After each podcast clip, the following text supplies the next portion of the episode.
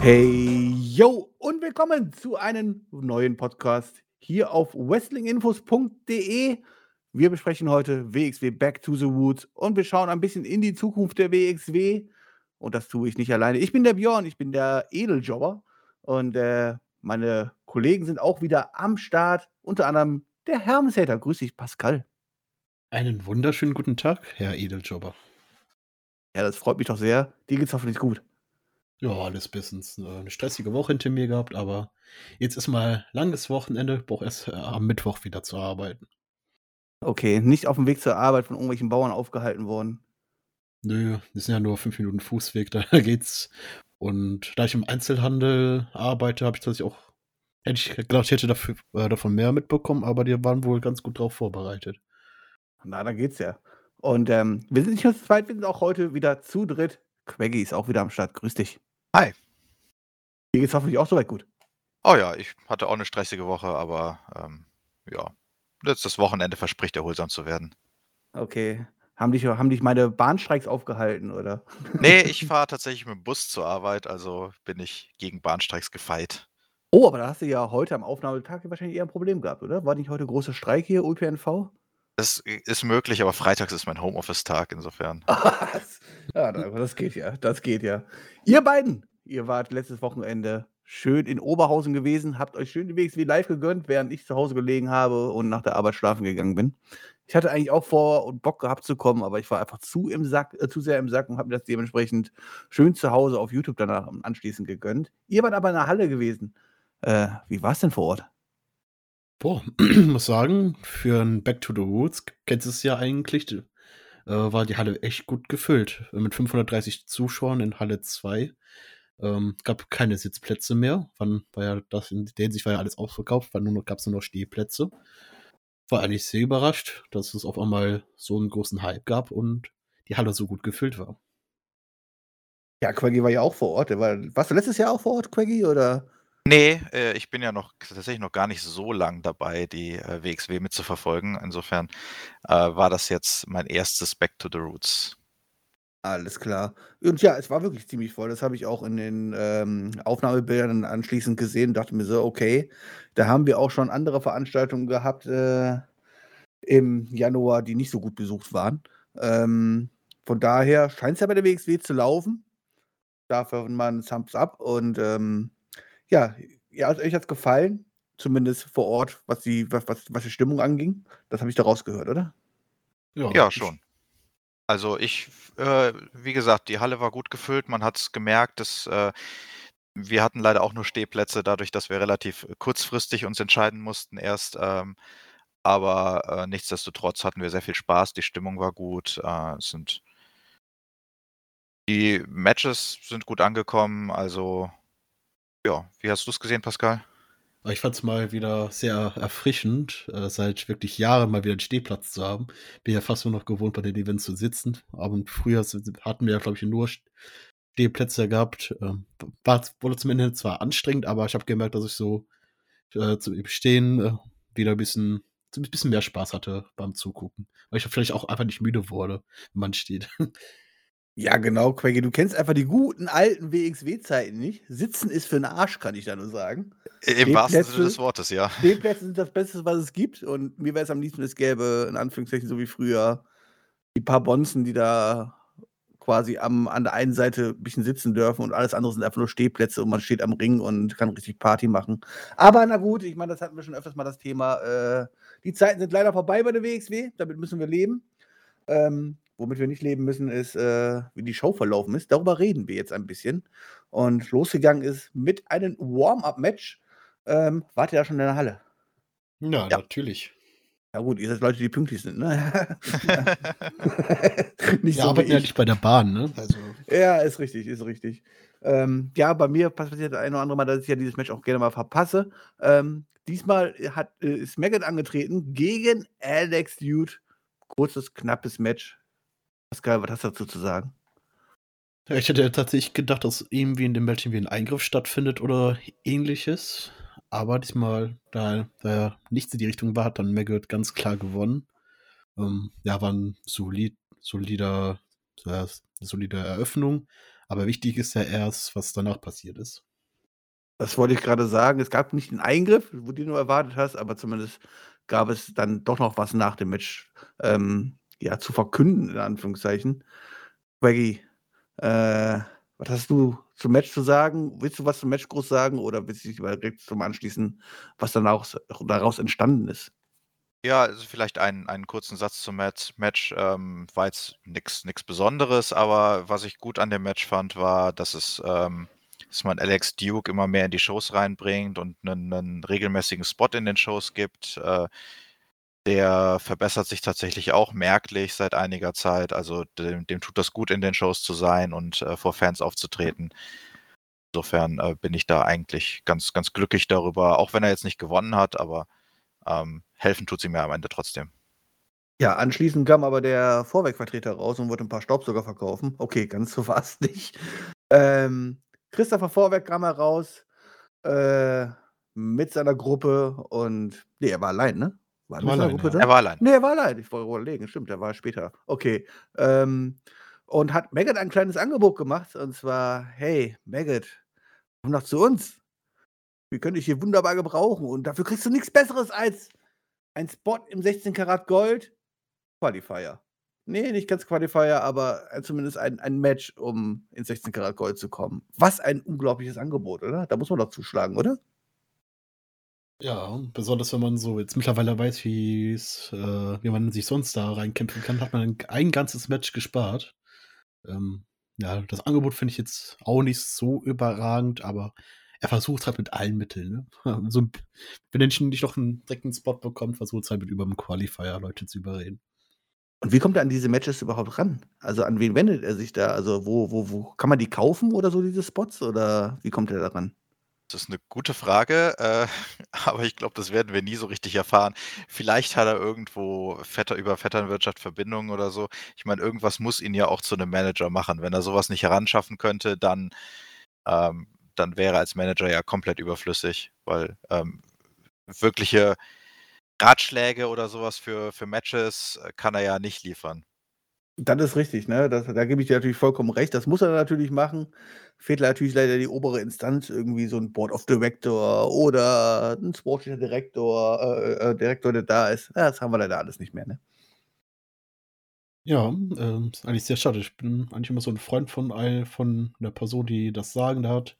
Kann man natürlich auch sehr viel Storytelling, äh, mit betreiben. Kann mir auch gut vorstellen, dass wir das irgendwann in der Zukunft wieder bekommen. Die wollen wahrscheinlich erst mal das mit den der Norman Harras-Sache äh, Sache einfach 'n bisschen ab bisschen abkühlen lassen. Aber ich denke, dass wir es in der Zukunft wieder bekommen werden. Ja, dadurch kommen leider immer so 'n bisschen so Lücken auf, wo man sich denkt so: „Okay, wer hat jetzt eigentlich hier grade das Sagen?“ Aber Maggot hatte das Sagen und hat gesagt so: „Nein, ich habe da keinen Bock drauf. I mit dir Spinner möchte ich nix zu tun haben.“ Und hat das Angebot abgelehnt, hat den Ring verlassen. Und dann kam seine ja, man könnte denken Ex-Freundin, aber nein, das ist ja immer noch seine große Liebe und sie wohnen zusammen und alles ist ganz toll, außer wenn sie zusammen arbeiten. Baby Allison kommt raus und sagt einfach so: „Ey, ich habe da aber Bock drauf. Ähm, könnte ich das Angebot vielleicht annehmen?“ Und da frage ich mich einfach: „Quaggy, das wäre deine Chance gewesen. Warum bist du nicht reingegangen und hast das Angebot angenommen?“ Ich habe ehrlich gesagt meine Chance nicht gesehen und auch meine körperlichen Fähigkeiten nicht. Also, ich weiß gar nicht, ob ich's überhaupt in den Ring geschafft hätte. Ähm, es ist ja doch 'n relativ hoher Ring und, äh, bis ich an der Treppe angekommen wäre, wäre Baby Allison bestimmt an mir vorbeigestürmt. Na gut, na gut. Ja, Pascal, Quaggy wollt's nicht annehmen, du auch nicht? Ne, allein, äh, müsste ich ja 'n Match bestreiten und ich denke, dass ich da nicht so allzu große Chancen hätte. Aber finde zumindest diese Story mit Baby Allison und Maggot ziemlich interessant, dass sie jetzt wirklich arbeitstechnisch bisschen auseinandergehen wollen. Dann hat man nicht ständig diese Spitz also, diese Storyline, dieses, was man ganze Zeit aufbaut und dann abschließt und dann wieder erneut, äh, aufwärmt und hoffe, dass sie jetzt ab nach Back to Roots dann wirklich Schlussstrich ziehen und dass die beiden jetzt nicht mehr so aufeinandertreffen, wirklich beruflich und privat trennen. Ja, das hoffe ich auch. Also, ich glaube, das kann beiden mal ganz gut tun, 'n bisschen eigenständig, äh, agieren zu dürfen und, ähm, besonders Baby Allison, die ja mehr fast schon in vielen Punkten mehr eine nur 'ne Begleitung war für Maggot. Ähm, der kann's durchaus mal guttun, 'n bisschen alleine auf eigenen Beinen stehen zu müssen und das gibt dann ihr auch vielleicht mal die Chance, sich noch mal 'n bisschen weiterzuentwickeln. Ja, ich sehe das ehrlich gesagt nicht so ganz so krass halt so, weil meines Erachtens hatte Baby Allison äh, stand sie schon relativ allein auch da und war nicht nur das Anhängsel. Deswegen verstehe ich die Story auch nicht so ganz. Und ich bin ganz ehrlich halt so, wenn man als WXW meint, hey, wir müssen Real Life und die WXW quasi miteinander verbinden und sie sind ein Liebespaar und das erzählen wir jeden allen und äh, ja, da muss man es auch durchziehen und dann nicht jetzt sagen so, okay, wir trennen jetzt beruflich und privates. Das finde ich dann irgendwie alles so. Ich finde es schon sehr merkwürdig, überhaupt zu erzählen, dass alles ein Beruf ist und damit habe ich alleine schon ein Problem, weil eigentlich sind wir doch in einer eigenen Kosmik, in einer Bubble halt so, wo wir jetzt nicht davon erzählen sollten, hey, wir, wir, machen eigentlich hier nur unseren Job und sind eigentlich hier Schauspieler oder was auch immer halt so, sondern man denkt immer so, hey, es geht ja hier ums wahre Leben und dann stelle ich mir die Beziehung zu Hause aktuell doch sehr kompliziert vor, aber da müssen Sie selber wissen, Baby Allison hat auf jeden Fall das Angebot angenommen.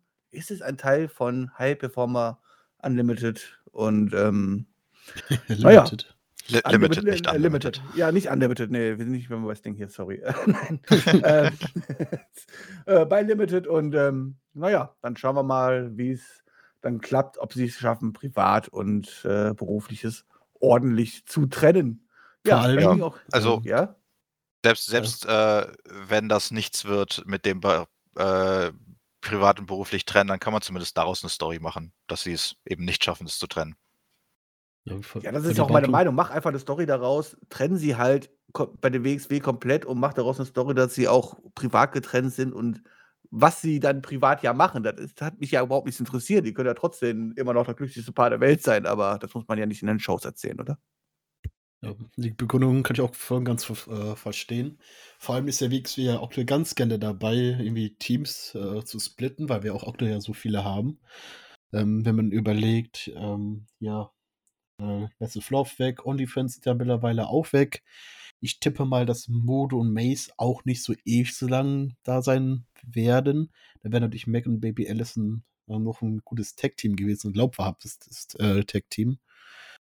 Und so langsam geben uns da wirklich so einige Teams an die Flöten. Also so allzu viele haben wir ja nicht mehr. Hyper Performer Limited, Hot und Flott, äh, Amboss, Hector und Cash und dann hört es, glaube ich, bei mir auch schon wieder auf. Ja, das ist richtig. Naja, wir werden zum Tag Team Festival werden wir wieder neue zusammengemischte Teams bekommen. Juhu. Ja, also die machen Gruppenphase, dann haben wir genau die vier Teams, die wir brauchen. Ja, und dann vier Fly-Ins und dann hat man das Turnier wieder zusammen. Ah, schauen wir mal nicht so negativ nach vorne, oder? Bis dahin ist ja auch noch was, ist auch noch sehr viel Zeit, was alles noch passieren kann. Genau. Und eins von diesen Teams, was du gerade schon aufgezählt hast, hatte dann auch das erste Match des Abends also nicht das erste Match des Abends, sondern das erste Match der offiziellen Show. Wir gingen rein in den Anführungszeichen Pay-Per-View und äh, Rott und Flott trat an gegen, ja, High Performer minus UN Limited. Äh, gegen Anne Marek und Christian Archer und ähm, ja, Rott und Flott werden sich hoffentlich nicht so schnell trennen. Wie fandest du das Match, Pascal? Für mich persönlich ist mal ähm, nicht der perfekte Opener. Ich hätte es einfach mit einem anderen Match äh, getauscht. Ich habe, äh, ich meine auch, äh, dass Anil Marek und Tristan Archer jetzt auch nicht die beste Chemie miteinander hatten äh, in dem Match. Ähm, ist jetzt auch, glaube ich, das schon auch das zweite Match gegeneinander. Ähm, das hatten die ja bei Anniversary einen Six-Man äh, Six Tag Team Match, also einfach nur ein, ein weiteres Rematch gewesen. Was mir allerdings in dem Match gefallen hat, muss ich sagen, und zwar das Ende so, wo eigentlich ein guter Heel-Manager eigentlich wirkt.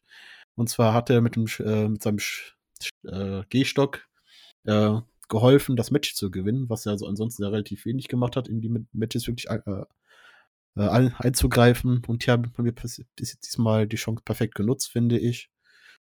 Ähm, ja, ja. Aber wie gesagt, ich hätte tatsächlich, um das direkt schon mal zu sagen, hier äh, Rotation gegen John Oliver hätte, glaube ich, viel besser als Opener da eingepasst. Und vielleicht schon ein kleiner Spoiler auch schon, wir werden dieses Match nochmal sehen.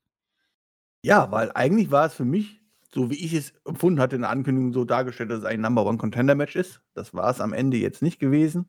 Deswegen hatte ich auch fest mit einem Sieg der Heels gerechnet, denn wir brauchen natürlich irgendwie ein Heal-Team, was gegen die Faces dann antreten kann. Ähm, ja, Rott und Flott, das sind zumindest aktuell sehr over in der WXW und man könnte sie als Faces bezeichnen. ja, kriegen am Ende dafür ein bisschen, ja, die die Rache dafür, dass sie selber versucht haben, ein bisschen zu cheaten, indem groß an die Hose gepackt worden ist und so. Und dann kommt es halt zum Eingriff mit dem Gehstock. Ähm, kommst du damit klar, Quaggy, oder hättest du ein anderes Ende gewünscht?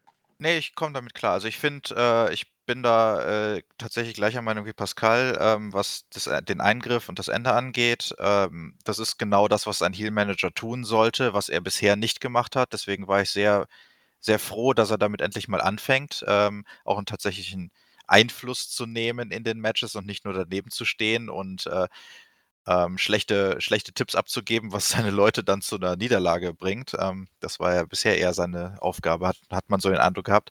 Also, das war das war endlich mal 'ne gute Aktion von ihm und ich, äh, erhoffe mir davon mehr, weil nur so schafft man es, ein Heel-Tag-Team wirklich over zu bringen, ähm, indem sie möglichst wenig verlieren und möglichst viel unfair gewinnen. Äh, ja, was Rott und Flott angeht, äh, die sehe ich auch immer wieder gerne. Die würde ich sogar fast eher als Tweener bezeichnen als als reine Faces, dadurch, dass sie eben auch gerne mal auch gerne mal schummeln und, äh, 'n paar Heel-Taktiken verwenden und sich nicht überall einmischen, wo andere Faces mit dabei sind. Also äh, es gefällt mir ganz gut und den Fans ja offensichtlich auch. Ähm, bin aber auch der gleichen Meinung, als Opener war das nicht das beste Match. Äh, als Opener will man eigentlich was haben, was die Stimmung richtig aufheizt und ich will jetzt nicht sagen, dass es 'n schlechtes Match war. Es war 'n 'n gutes, solides Match, aber es war jetzt nicht so 'n Actionfeuerwerk, was die Fans von Anfang an der Show gleich mitreißt. Ja, das ist allgemein 'n Problem, was ich mit der gesamten Show ein bisschen so hatte, außer vielleicht beim Tischer gegen Sebastian Hackel-Match. Und zwar, dass mir persönlich, ja, die Matches gefehlt haben, wo ich richtig inbegriffen bin, wo ich echt jetzt sage so: „Hey, da da sind meine Sympathien komplett verteilt“, wo ich sage so: „Hey, das muss so, so laufen, sonst bin ich hier böse“, so in Anführungszeichen.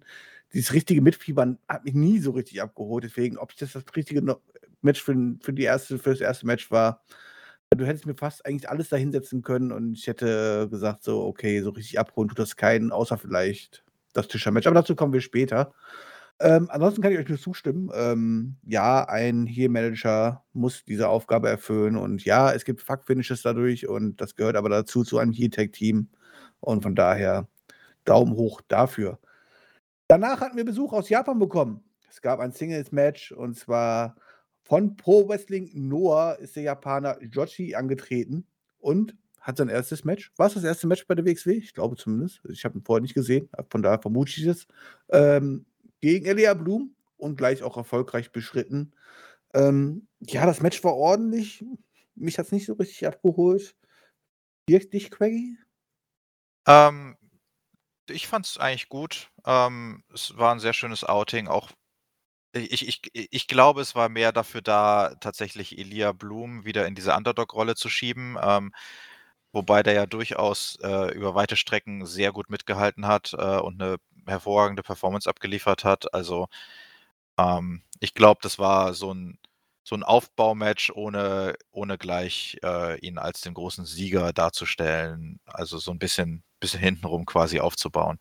Und ich finde, das das hat's auch gut gemacht. Ähm, also, ich bin aus dem Match rausgegangen mit dem Eindruck, dass Elia Blum durchaus was drauf hat, aber noch nicht ganz da ist und ich glaube, das ist auch genau das, was man damit erreichen wollte. Ja, und Yuichi, ähm hat 'n sehr guten Eindruck gemacht. Schaue ich mir gerne auch noch mal an, also, der kann ruhig wiederkommen. Okay, Quaggy hat Yuichi richtig gut gefallen. Mich hat er überhaupt nicht abgeholt. Ja, was sagst du dazu, Pascal? Ah, ich fand's 'n sehr angenehmes Match. Natürlich jetzt kein Match ist, wo man wirklich so, äh, mitgeht, ist eher so 'n, äh, gutes Match für Elia Blum gewesen, um wieder was zu lernen, mit jemandem zu wresteln, der nicht aus Deutschland kommt. Ist immer so der beste Weg, da noch bisschen andere Sichtweisen zu sehen. Finde, hat hat auch ganz gut gemacht, aber wie schon da letzt äh, im Podcast, glaube ich, öfters hören, dass Quaggy und ich uns schon auf der Autofahrt nach der Show uns bisschen unterhalten haben und deswegen, äh, sehr viel gleich sehen. Ähm, dass es vielleicht auch wirklich gut ist, dass man Elia Blum hier auch wirklich die Niederlage gibt nach seinem, äh, Shotgun-Run, um ihn wirklich wieder so 'n bisschen als Underdog z äh, zu äh, zu booken zu besser booken zu können. Ist einfach so der Posten, wo wo man ihn am besten halt bei der WXW bringen kann. Und Yuichi, vielleicht auch vielleicht auch so 'n Punkt mit dem Wind, der scheint jetzt auch glaube ich, auch zweimal bei der G GWF gewesen zu sein und vielleicht auch nicht das letzte Mal, dass er in Deutschland war. Und vielleicht deswegen hat man ihnen auch nochmal hier den Sieg gegeben, dass man ihn vielleicht sogar nochmal wiederholen könnte. Ist so meine Vermutung. Ja, bei Elia Blum stimme ich euch vollkommen zu. Er hat ja auch ähm, später beim Shotgun Backchat Vlog äh, auch nochmal gesagt, dass es ihn natürlich stört, dass er jetzt hier verloren hat, aber er kämpfen wird und er natürlich versucht weiter nach vorne zu schauen. Von daher, wie das ausgegangen ist und so, kann ich überhaupt nichts gegen sagen. Ich fand jetzt auch nicht, dass es ein miserables Match war oder so. Ich fand Shuichi persönlich jetzt für mich ziemlich langweilig. Also er hat natürlich versucht, so ein bisschen den Strong-Style von Japan mit reinzubringen, war gleichzeitig aber irgendwie nicht dabei für so richtig überzeugend. Für mich halt so, ah, mich hat er nicht abgeholt, aber das ist halt eine reine Geschmackssache. Wenn er nochmal vorbeikommt, bin ich jetzt auch keiner, der sagt so, hey, den will ich jetzt aber gar nicht sehen, kann man gerne machen. Ähm, naja, aber da habe ich schon andere Jungs aus Japan gesehen, die mich mehr begeistert haben. Und ähm, ja, dann würde ich sagen, kommen wir zum nächsten Match. Wir hatten Mixed Tag Team Action am Start gehabt. Fast Mundo zusammen wieder mit Stephanie Mace unterwegs gegen Bobby Guns und Janiro. Und ähm, ja, Fast Mundo und Stephanie Mace haben eine klare, ein klares Ziel, was sie haben. Die Titel, die sie nie verloren haben, die wollen sie zurückhaben. Und dafür braucht es natürlich eine überzeugende Leistung. Haben sie die abgerufen, Pascal?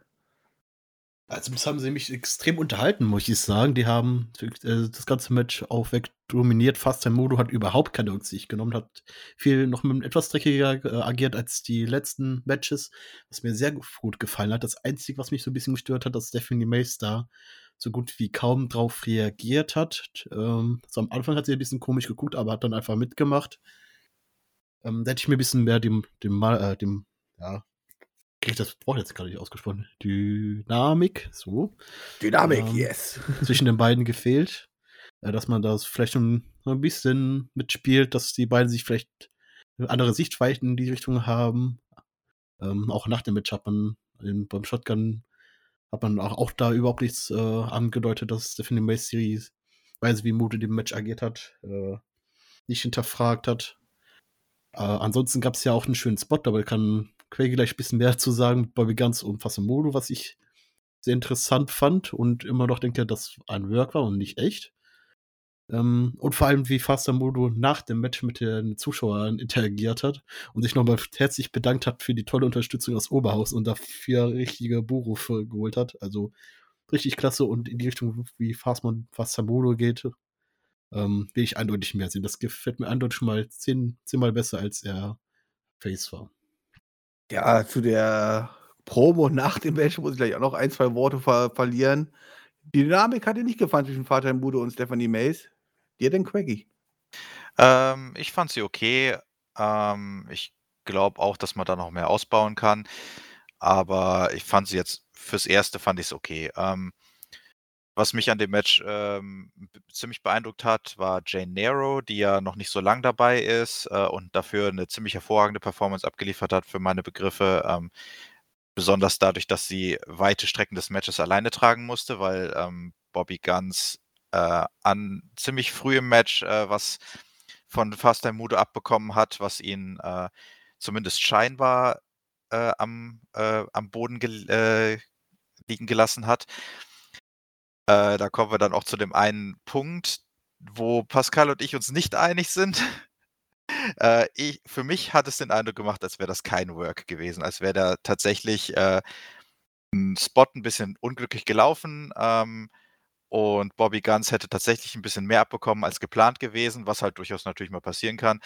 Und für mich hat es den Eindruck gemacht, als hätte Bobby Guns das aber nicht ganz so äh, aufgefasst und ähm, er ist ja dann später ziemlich aggressiv in den Ring reingestürmt, ähm, ohne eingetaggt zu werden und ist auf Mudo los. Musste, die beiden mussten von den Ringrichtern getrennt werden. Und der Ringrichter hat ziemlich auf äh, Bobby Guns in der Zeit eingesprochen. Und auf mich hat es einfach den Eindruck gemacht, als wäre da tatsächlich ausgetickt und sie hätten äh, spontan versucht, daraus eine kleine Story zu bauen. Ähm, und ich finde, ein Hinweis darauf ist auch, dass es kein, dass es nicht geplant war, dass eben daraus keine Story, keine größere Storyline gebaut wird. Also, dass sie nur halt dieses kurze Interview nach dem Match hatten, wo er gesagt hat, ja, das kann halt mal passieren. Aber in dem Shotgun-Vlog, der dann ja später erschienen ist, da ist er auf, dieses, auf diesen Vorfall überhaupt nicht mehr eingegangen und auch Bobby Guns hat ihn nicht mehr angesprochen. Also, wenn das als Storyline geplant gewesen wäre, hätte man für meine Begriffe das danach noch weiter angesprochen. Also für mich, ja, hat es den Eindruck gemacht, als wäre er da tatsächlich kurz, hätte er kurz seine Beherrschung verloren. Das ist sehr interessant, weil ich wollte auf den Punkt eingehen, dass ich es total merkwürdig fand, wie dieses Match gebuckt war, wie es abgelaufen ist und so. Kam aber gar nicht richtig auf den Trichter, dass es vielleicht ja kein Work war, sondern vielleicht ja doch einfach nur im Botch und Bobby hier vielleicht doch ein bisschen mehr abbekommen hat, als er eigentlich sollte und dann vielleicht auch ein bisschen saurer war. Kann ich ehrlich sagen, muss ich sagen, muss ich mir noch mal in Ruhe angucken, um das richtig zu beurteilen zu können. Aber ich wollte nämlich auch darauf eingehen, dass ich es sehr merkwürdig fand, allgemein diese die dieses Spiel zwischen Faster Mudo und Bobby Guns, dass danach nicht drauf eingegangen worden ist. Gleichzeitig das das das das Interview, was es nach dem Match ja noch gab ähm, könnt erst mal zum Match kommen. Match hat Bobby Guns und Stephanie Mace gewonnen. Äh, Bobby Guns, Bobby äh, Guns, Faster Stephanie Moody und. Stephanie Ma Faster Mudo und Bob äh, Stephanie Mace natürlich gewonnen, ähm, nach einem, äh, Kick gegen, ähm, Geniero, äh, die allerdings auch die meiste Zeit des Matches halt alleine worken musste. Ähm, ich fand es komplett unrund, vor allem auch dieses dieses, ja, ich muss es einfach sagen, dieses sehr, sehr schlechte Interview nach dem Match, wo weder Mudo noch Mace halt wirklich also auch später im Backstage-Vlog, ich muss einfach sagen, sie sind einfach ja, was was Promos angeht und so, bringen sie halt wirklich gar nicht rüber und Pascal sagt, du hast dich gefreut, dass sie aus dass Mudo ausgebuht worden ist, als er Oberhausen abgefeiert hat.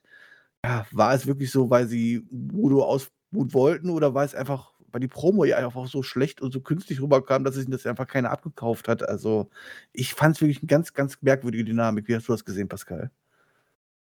Ja, dass Modo, äh, nicht so der Stärkste in Promos ist, hatten wir ja, glaube ich, an den letzten Shotgun-Vlogs eh auch schon mal gesehen. Aber ich fand es einfach die dass er so 'n bisschen mit der Zusch versucht hat, mit den Zuschauern zu spielen, die noch 'n bisschen gereizt hat, ähm, für die tolle Unterstützung. Ähm, die haben ja im Laufe des ganzen Matches ja auch schon ausgebuht, weil er so hart gegen Gennaro rangegangen ist. Das war halt das, was mich so am meisten dran gef gefreut hat und ich hoffe, der wird weiter so kleine Spitzeleien gegen die Fans machen. Und dass er jetzt nicht unbedingt der Stärkste am Mic ist, das würde ich auch gar nicht mehr aus gar nicht mal ausschlagen, aber fand ich in dem Fall gar nicht mal so schlimm, weil die Zuschauer da ganz gut mitgespielt haben. Ja, aber auch die Dynamik zwischen Mudo und Mace selber, die ja am Anfang sehr, sehr holprig war, als Mudo so 'n bisschen überrumpelt worden ist, wo Mace zurückkam, so: „Hey, und ja, machen wir einfach direkt wieder.“ Und Mudo so: „Äh, okay, muss ja so sein.“ Man geht da irgendwie gar nicht mehr drauf ein. Ich verstehe nicht, was man uns da eigentlich so richtig erzählen will. Verstehst du's, Quaggy? Ich denke, wir befinden uns grade erst am Anfang der Story. Also, ich hoffe, dass sie damit jetzt nicht zu lange warten. Ähm, ich hätte mir auch 'n bisschen mehr gewünscht im Backstage-Vlog, dass sie da 'n bisschen mehr machen. Ähm, haben sie jetzt leider nicht. Ich sehe die Chance noch nicht ganz vertan. Also, äh, wenn sie es jetzt beim nächsten Event bei, äh, Dead End wenn sie da es aufgreifen, dann finde ich, kann man noch was draus machen. Wenn sie jetzt aber zu lang warten, dann ist es irgendwann, ähm, so eingeschlafen ist, dass man dass man dann sollte man's einfach lassen. Was ich aber gut finde auch, ist dieses, äh, 'n bisschen heeligere Auftreten von Mudo. Äh, das verleiht ihm mal 'n bisschen Ecken und Kanten, die er vorher nicht hatte. Vorher war der mehr so, ja, halt 'n solider Worker, ähm, aber ja, wirklich viel mitgebracht hat er ansonsten halt auch nicht. Und jetzt bringt er endlich mal 'n bisschen Charakter mit und das das finde ich interessant. Ich hoffe, wie gesagt, man macht 'n bisschen mehr noch draus. Noch ist es mir nicht ganz genug, aber ich sehe zumindest Potenzial. Ja. Und was dann wirklich vorgefallen ist, das werden die Wrestler nur untereinander wissen. Und, ähm, wir wollen da jetzt, glaube ich also, ich möchte da keine Vermutungen machen und jetzt irgendwie Bobby Guns anzählen oder so was halt so wäre natürlich unprofessionell, wenn's wirklich so gelaufen ist. Aber wir wissen's nicht, vielleicht wurden wir einfach nur gut geworkt und dann haben sie ihren Job ja sehr gut gemacht, auch wenn's alles sehr verwirrend war. Man kann ja zumindest sagen, die haben ja jetzt, äh, auch 'n Match zwischen den beiden bestätigt bei Ambition als Superfight. Also, das könnte sehr interessant werden und vor allem sehr hart gewirkt werden. Ja, dann kann der Bobby Guns einmal zurückschlagen. Ja. Ich würde aber annehmen, dass selbst selbst wenn's 'n äh, 'n 'n kurzzeitige Entgleisung, äh, war, dass also, ich meine, sie haben ja das Match am Ende doch sauber zu Ende geworkt, also, nach nachdem er sich zumindest scheinbar wieder beruhigt hat. Also, ich glaube nicht, dass dass da langzeitig Groll gehegt wird. Das glaube ich auch nicht, das glaube ich auch nicht. Und ja, Emotionen hat man halt manchmal, ne? Gehören auch manchmal dazu. Das ist nun Ähm mal 'n 'n hochadrenalinträchtiger Sport und da geht's halt manchmal mit einem durch, denke ich. Und allein, dass wir darüber reden, dass wir nicht wissen, ob es 'n Work war oder ob es vielleicht irgendwas ist, was schiefgegangen ist, spricht ja schon dafür, dass sie ihren Job am Ende nicht ganz, ganz so schlecht gemacht haben, denn sonst hätten wir gewusst, was los wäre. Und wir wissen's nicht, von daher kann man dafür eigentlich fast nur 'n Daumen nach oben geben. Nächste Match war für mich persönlich fast das interessanteste Match, weil's das Match war, was zumindest so 'n bisschen Story mit reingebracht hat, die mich auch interessiert hat. Ähm, ich sehr sehr, ja, mich gefragt habe so: „Hey, was kann Sebastian Hackel hier wirklich reißen?“ Und ja, er trat gegen Axel Tischer an im 5. Match des Abends. Ähm, relativ langes Match, glaube ich, so knapp 20 Minuten oder so was so. Also, keine Ahnung, ich habe jetzt nicht die genaue Zeit aufm Schirm, aber so hat sich zumindest so angefühlt. Und nachdem man ja den Backstage-Vlog gesehen hat und Sebastian Hackel zumindest gesagt hat, dass er nach 6, 7 Minuten sich angeblich zumindest die Bänder kaputt gemacht hat und ich habe jetzt die Szene jetzt leider nicht im Kopf, ähm, ich habe jetzt nicht noch mal nachgeschaut. Ich habe von vielen Leuten auf Twitter gelesen, dass ihnen das Match nicht so gefallen hat und war dementsprechend gespannt so, als das Match dann rauskam auf YouTube, so: „Oh, ich gucke es an, bin mal gespannt, was das wirklich war.“ Und ich bin ja auch jemand, der gerne rumhatet und auch von von der ersten Verpflichtung von Sebastian Hackel nicht so überzeugt war. Ich muss sagen, mich hat dieses Match hier vollkommen überzeugt. Ich fand das Match richtig, richtig gut. Ich fand die Leistung, die Sebastian Hackel abgerufen hat, sehr, sehr ordentlich, wenn man überlegt, dass er so lange raus gewesen ist. Und natürlich ist er sportlich komplett fit und so was halt so, ja, aber trotzdem muss man erst mal die Dynamik hier auch erst mal wieder hinkriegen und da könnte sich der eine oder andere in der Academy und so was halt sich noch umschauen und bei Sebastian Hackel echt noch viele Tipps abholen. Mir hat das wirklich sehr, sehr gut gefallen, obwohl ich eigentlich kritisieren wollte. Mir ist auch nicht groß aufgefallen, dass er groß gehemmt war, nachdem er diese Verletzung bekommen hat. Aber vielleicht haben sie's auch einfach, äh, oder wurde es oder es wurde gut geschnitten bei YouTube. Wie habt ihr's in der Halle erlebt, äh, Pascal? Also, ich muss sagen, ich habe bei dem Match überhaupt keine großen Erwartungen gehabt. Ich habe schon nur Angst gehabt, dass man Tischer hier verlieren lässt. Deswegen bin ich da erst mal sehr ziemlich gelassen reingegangen und war tatsächlich auch sehr überrascht. Das war mit Abstand das beste Sebastian Hackel-Match, was er bei der WXW hatte. Ähm, die Fans, äh, hat er mitgenommen, auch mich hat er auch kurz gehabt, wo ich gedacht: „Oh ne, ist, äh, Axel Tischer ist jetzt ist das Match jetzt vorbei, hat Axel Tischer jetzt besiegt.“ Ähm, ich fand's wirklich gut und, ähm, ja, also, wie gesagt, gedacht, das wird 'n 'ne Katastrophe, das Match, aber das Match war wirklich gut. Der die haben die Fans mit abgeholt. Ähm, seine Verletzung, äh, meine ich gesehen zu haben, dass sie äh, ist, glaube ich, rich Richtung Gegenseite gelaufen ist, da sa saß vorne irgendwie 'n bisschen weggerutscht oder weg äh, hat sich vertreten oder so. Da habe ich auch gesagt: „Oh, das sah jetzt nicht so, äh, nach 'm nicht so schön aus. Hoffentlich hat er sich da nicht verletzt“, aber hat anscheinend. Aber so im weiteren Verlauf des Matches habe ich davon auch nicht mehr viel ich persönlich nicht viel mitbekommen und da auf jeden Fall Hut ab dafür, dass er es einfach so clean weitergewirken konnte. Ähm, schafft nicht jeder. Ja, also das definitiv, weil, äh, wenn's mir damals groß aufgefallen ist, bevor ich diesen Backstage-Vlog gesehen habe, spricht dafür, wie krass er auf die Zähne gebissen hat. Und auch wenn man ihn nach dem Match in diesem Backstage-Vlog gesehen hat, er hat ordentlich eingesteckt äh, eingesteckt, der gute Hackel. Ähm, hat's dir gefallen, Quaggy? Ja, es ist ich ich fand's okay. Ich muss sagen, die größte Emotion, die ich bei dem Match gefühlt habe, war, äh, Erleichterung, als es vorbei war. Nämlich Oha, auch, dass oha. Axel Tischer gewonnen hat. Ich war von Anfang an kein großer Fan von Hackel. Ich war mehr 'n Fan davon, wie Tischer ihn, äh, zerrissen hat am Mikrofon.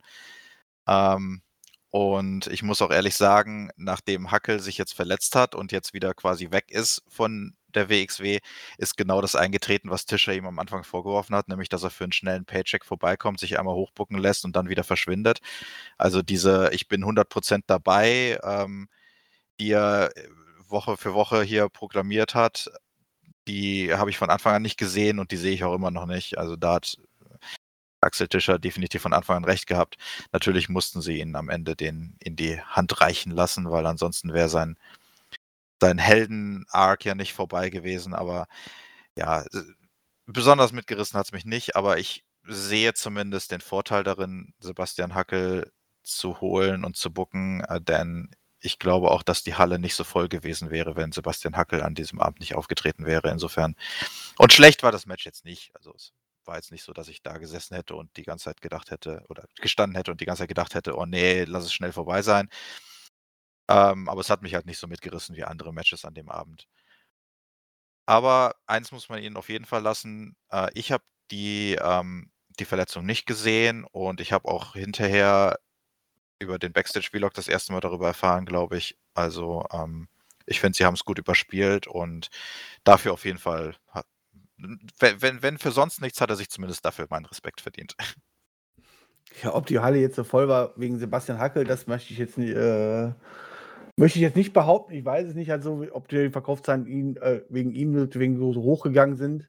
Ähm, so, also ansonsten, da, dazu kann ja? ich vielleicht noch äh, sagen, ich habe ich hab ein bisschen dadurch, dass mich das Match nicht ganz so mitgerissen hat, die Leute währenddessen beobachtet in der Halle ähm, und auch ein paar, paar, Gespräche mit reingelauscht. Und es gab, ich habe durchaus das ein oder andere Gespräch äh, mitbekommen von Leuten, die Hackel sehr angefeuert haben, aber äh, bei den anderen Matches nicht wussten, wer die Leute sind.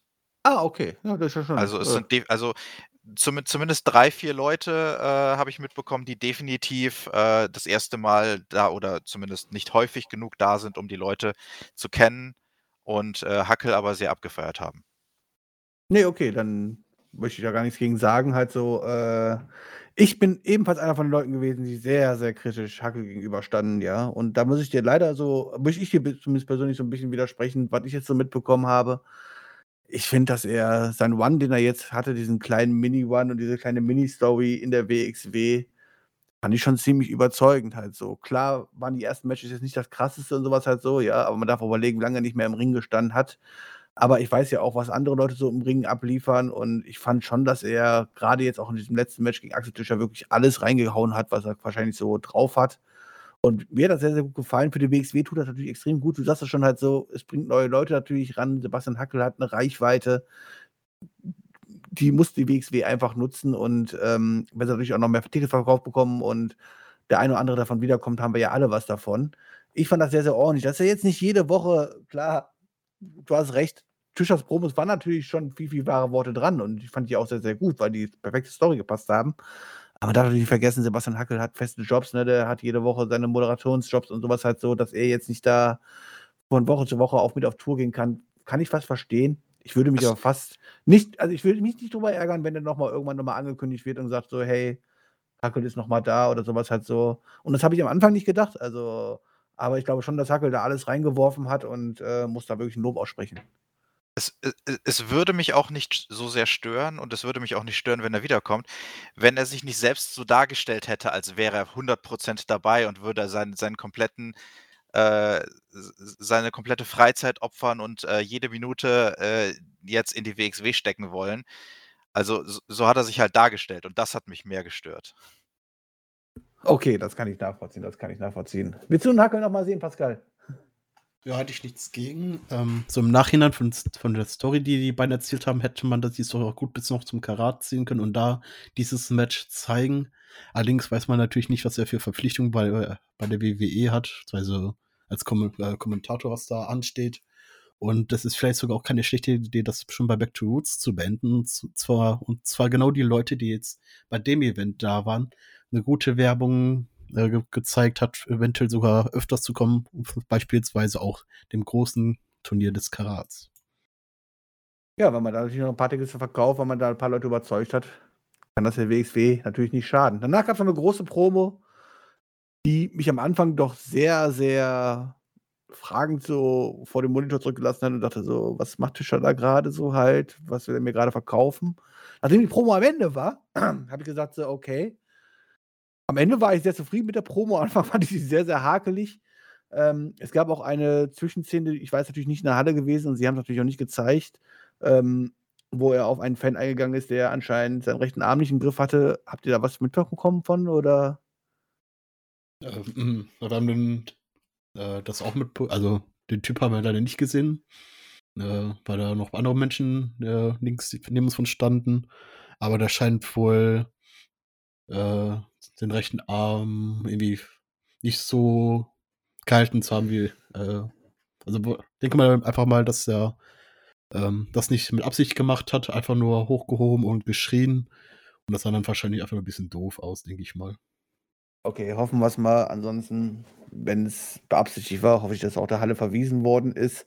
Ansonsten am Anfang war die Promo echt so, ich denke so: „Okay, worauf will er jetzt hinaus? Was hat er jetzt vor?“ Am Ende muss ich wieder sagen, Promo-Gott Axel Tischer, was er bei der WWE gelernt hat, man sieht es einfach auch bei dem Backstage-Vlog. Guckt euch den Backstage-Vlog an, guckt euch die ganzen Promos an und wenn ihr am Ende nicht sagt halt so: „Okay, wenn jemand in eine Kamera sprechen kann, dann ist es Herr Tischer.“ Ähm, er hat's am Ende perfekt rübergebracht, auch allem auch, wenn man seine Rolle sieht.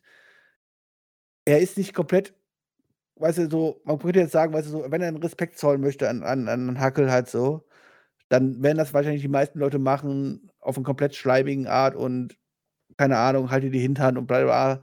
Aber wie er es gemacht hat, indem er noch quasi das Publikum noch 'n bisschen mitzieht, gleichzeitig seine seine Rolle quasi vertritt halt so, die er dort hat und dann aber kleinen Umschwenk macht halt so und sagt: „Hey, Hackel, was du hier gemacht hast, das war schon in Ordnung halt so.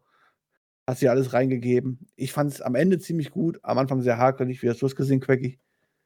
Ja, also ich fand's auch gut. Ähm, das hakelig am Anfang, da kann ich mich jetzt nicht so dran erinnern. Das, äh, ist mir zumindest nicht so aufgefallen. Ähm, ich weiß noch, dass er am Anfang, ähm halt so 'n bisschen angefangen hat, die in 'ne andere Richtung zu gehen, wahrscheinlich um so 'n bisschen sch ja, so so so zu tun, um sie noch 'n bisschen zu ärgern, so zu tun, als würde er in 'ne andere Richtung gehen, äh, und auch die Fans noch 'n bisschen auf die Sp äh, Folter zu spannen, aber am Ende ist er dann rumgekommen. Also, insgesamt hat mir die Promo gefallen. Ich ja, wie wie schon gesagt, ich war halt nicht ganz so begeistert von dieser kompletten Story wegen dieser Selbstdarstellung, ähm, von Sebastian Hackel, aber am Ende hat's ja doch 'n ganz gutes Ende gefunden. Die Promo war okay am Ende und, ähm, jetzt bin ich auch ganz froh, das hinter mir zu lassen.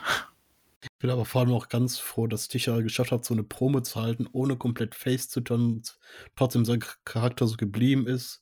Also, dass er weiterhin so als Tweener mit Tendenz eher zum Heel, äh, so mit weiterwirken kann und jetzt damit kein Face-Turn machen musste. Ich fand's wirklich sehr gut äh, sehr gut gelungen und bin gespannt, was für Tischer als Nächstes wartet, denn für ihn ist ja erst mal ja, aufm ersten Blick nichts in Sicht. Ja, das ist richtig. Er hat's ja auch angedeutet. Guck mal, was jetzt für ihn ansteht. Natürlich 16 Karat Gold. Das ist natürlich erst mal das nächste Ziel halt so. Und dann schauen wir mal, was daraus für Storys, ähm, ja, geschehen werden. Das nächste Match, das ist das Match, was der Pascal gerne ganz am Anfang gesehen hätte, nämlich ein Singles-Match zwischen The Rotation und Jordan Oliver. Wenn ich jetzt mir so die Card angucke, finde ich eigentlich gar nicht so dumm platziert, weil es hat auf jeden Fall Abwechslung reingebracht, denn hier haben wir natürlich ziemlich schnelle Action bekommen, viele äh, vie äh, äh, viele High-Flying Moves, 'n komplett anderes Match als die ganzen Matches davor. Äh ich bin jetzt nicht immer der allergrößte Fan davon, allerdings muss man an der Show Abwechslung bieten. Quaggy, dir hat's aber bestimmt gefallen, oder? Ja, also ich fand das Match hervorragend. Ähm, es war also The Rotation ist eh immer, äh, ausgezeichnet. Jordan Oliver kannten wir ja schon vom Tag Team Festival, glaube ich. Da hatten wir das letzte Mal gesehen. Da hat er auch 'ne hervorragende Leistung abgeliefert und das auch diesmal wieder. Also, ähm von der Matchplatzierung her auf der Card, normalerweise würde ich dir zustimmen, dass es dass es ganz gut ist an der Stelle. Ähm, dadurch, dass wir aber die Käfigschlacht im Main Event hatten und die Pause erst nach dem 7. Match war, äh, war zu dem Zeitpunkt, ähm, die Crowd schon ein bisschen müde und so 'n Match lebt natürlich auch 'n bisschen davon, dass die, äh, krassen Spots alle bejubelt werden und das habe ich schon besser erlebt und ich glaube, das hatte sehr viel damit zu tun, dass, äh, ja, wie gesagt, die Pause erst so spät war dieses Mal. Ja, das ist ein Problem, was wir leider jedes jedes Jahr bei der Back äh, to the Roots haben, dass die Pause halt sehr am Ende ist, dann auch relativ länger relativ lang. Und dann ist natürlich so 'n Match so ja, gebe ich dir recht, dann ist es wahrscheinlich schon wieder dumm platziert halt so, weil man könnte auf der einen Seite sagen: „Okay, das Publikum wird wieder wach gemacht“, aber das hatten wir grade mit Sebastian Hackel, da waren sie quasi grade drin. Und eigentlich kannst du dann hier quasi mehr oder weniger 'n Pausenfüller bringen, wo die Leute eher pinkeln gehen können. Äh, da gebe ich dir absolut recht und die Show hat sich bis dahin ja auch wirklich schon sehr lang gezogen. Ich bin auch der Meinung, bei der 1 oder 2 Matches hätte man auch ruhig 2, 3 Minuten kürzen können, aber na gut, ähm, ja gut, Pascal wollte jetzt den Opener sehen, weil er weil er sagte: „Ey, das wird das Publikum abhol abholen.“ Jetzt war das Publikum müde gewesen, aber das Match war trotzdem gut, oder? Das Match war auf jeden Fall gut und deswegen fand ich auch sehr schade, dass man es jetzt mit Star platziert hat. Da hätte man wirklich, wie gesagt, einfach das Match mit einem Opener tauschen können. Da hätte, hätten die Fans ein bisschen runterkommen können, man hätte trotzdem einfach äh, gutes Wrestling genießen können. Aber so die krassen Spots hätten, glaube ich, auch, also das Match hätte einfach mehr Auf Aufmerksamkeit verdient und deswegen geht es eher im Opener ge äh, gepackt. Deswegen sehr schade. Ich hoffe, John Oliver kommt wieder und kriegt, äh, kommt nochmal wieder und kann sich nochmal, vielleicht mit einem fitten Publikum nochmal zeigen, würde mich sehr freuen. Aber natürlich Rotation Titel verteidigt. Ähm, ja, war eine sehr gute erste Titelverteidigung. Man hat ihn gut stark stehen lassen, allerdings auch nicht zu stark und, so ein bisschen weiterhin das Underdog vom äh, Rotation-Gimmick äh, weiterleben lassen dadurch. Ja, er hat den perfekten Gegner bekommen quasi für die erste Titelverteidigung, denn da kann der Rotation natürlich zeigen, wo seine Stärke liegen halt so und Jordan Oliver kann gerne zu jederzeit wiederkommen. Äh, hat mir immer gut gefallen und bringt halt wenigstens Abwechslung in die Shows rein, wo wir ja doch mittlerweile sehr, sehr ja, Strong-Style-mäßig gefühlt in der WXW angekommen sind. Ja, das nächste Match war das letzte Match vor der Pause. Wir bekommen nochmal Six-Man Tag Team Action. Ne? Zuerst noch nach dem, nach dem uh, Rotation-Match noch ein Segment. Echt? Okay, warum habe ich das nicht auf dem Schirm? Klär mich äh, auf. Da ist nämlich Was Levanil rausgekommen. Ach, stimmt, ja, Entschuldigung, Entschuldigung, natürlich. Rotation hat ja gefeiert und wurde, nachdem er die Halle verlassen hat, in die Halle nochmal zurückgeprügelt. Stimmt ja, Quake, klär uns auf. Ja, genau. Also, wie du schon sagtest, äh, Rotation wurde zurück in die Halle geprügelt von Levaniel, äh, der in letzter Zeit ähm, etwas, etwas ähm, ja, äh, brutaler unterwegs ist, würde ich mal sagen. Äh, und Jordan Oliver konnte äh, Rotation dann auch nicht retten, erst als Maggot rauskam. Äh, dazwischen fand ich dann noch ganz lustig, ähm, Levanil hat ja bei seinem hat ja schon mal ist ja schon mal aufgetreten und hat äh, das Mikrofon in der Hand gehabt, wurde aber von den Fans weggebuht. Das ist auch diesmal wieder passiert. Laute ähm, halt die Fresse-Chants, also ähm, so laut, dass er wirklich nicht zu Wort gekommen ist und es dann auch gar nicht erst versucht hat. Und das finde ich tatsächlich irgendwie lustig, ähm, denn ich glaube, keine Erklärung abzuliefern, einfach nur, weil er keinen Bock hat, sich gegen die Fans anzubrüllen und sich vor diesen Fans zu erklären, ist eine bessere Erklärung, als jetzt irgendetwas sich aus den Fingern zu saugen, warum er diesen Heel-Turn gemacht hat. Und so finde ich das eigentlich ganz lustig. Vor allem, wenn man bedenkt, dass Levani ja vorher jemand war, der sehr gerne das Mikrofon in die Hand genommen hat und äh, nicht aufhören wollte zu reden. Ja, da sieht man mal einfach wieder, wie schnell aus so großer Liebe ganz großer Hass werden kann. Pascal, hast du ihn auch? Mittlerweile fange ich an, ihn zu lieben. Also, ich habe ja immer so eine kleine Schwäche für Heels, ähm, die man vielleicht so mittlerweile raushören kann. Ähm, er findet es, wie schon gesagt, wirklich äh, gut, dass er wirklich aktuell nichts sagt. Er hat zwar noch mal versucht, ist ja noch mal zurück in den Ring gekommen, wollte dann was sagen, aber dann ist ja Maggot noch in den Ring gestürmt und hat ihn äh, davon abgehalten, was zu sagen. Ist dann konnte noch fliehen und somit hat man für Levaniel echt ganz viel offen, was man mit dem anstellen kann. Man kann ihn äh, gegen Maggot stellen, man kann ihn gegen Rotation den Shotgun-Titel stellen und da hat er noch natürlich seinen ehemaligen Partner auch noch offen, Ian Simmons. Ähm, da wird uns, glaube ich, ganz viel erwartet und ich hoffe, dass er auch wirklich dann wirklich mit dem Gimmick jetzt auch so treu bleibt, dass er gar nicht mal so viel reden muss. Der kann auch so ganz gut äh, Taten, Taten sprechen, lauter als Wort, wie man so schön sagt. Das bringt er sehr gut drüber und das gefällt mir. Das erste Mal, dass der Wani mir wirklich aktuell gut gefällt. Ja, da kann ich dir fast nur zustimmen, weil ich kam mit der Face-Rolle ja auch überhaupt nicht klar. Habe ihn immer eher in dieser Heel-Rolle gesehen und ja, meines Erachtens muss er eigentlich nicht das, nichts anderes machen, als das, was er vorher gemacht hat, als das Face und ich habe genug Grund, ihn zu hassen. Das ist kein Problem. so, dann kam aber zum äh, letzten Match. Eigentlich ja, waren es ja fast zwei Matches, äh, die wir dann noch vor den vor der großen Pause hatten, bevor der Käfig aufgebaut worden ist. Six-Man Take Team Action. Hector Invictus, Dennis Dulnik, Peter Tiani gegen Amboss, sprich gegen Icarus, Lawrence Roman und Robert Dreisker. Ja, wir haben zwei Matches bekommen. Hä? Warum haben wir denn zwei Matches bekommen, Pascal? Ja, weil sich der gute Peter Tihani sich verletzt hat durch den, durch den Angriff von, von Amboss. Und ähm, dadurch haben sich ja, dadurch hat der Hector, Invictus, äh, Dolnik und Tihani durch die Q gewonnen. Aber Dolnik war das nicht gut äh, genug, hat dann einen Street Fight, meine ich, war das, äh, ausberufen, was dann erstmal auch stattgefunden hat, äh, 3 gegen 2. Ähm, aber dann kam ja eben, immer mitten des Matches noch ein Ersatz, jemand, den man überhaupt nicht mitgerechnet hatte. Und zwar Erik kam dann zurück mit einem wunderschönen Outfit.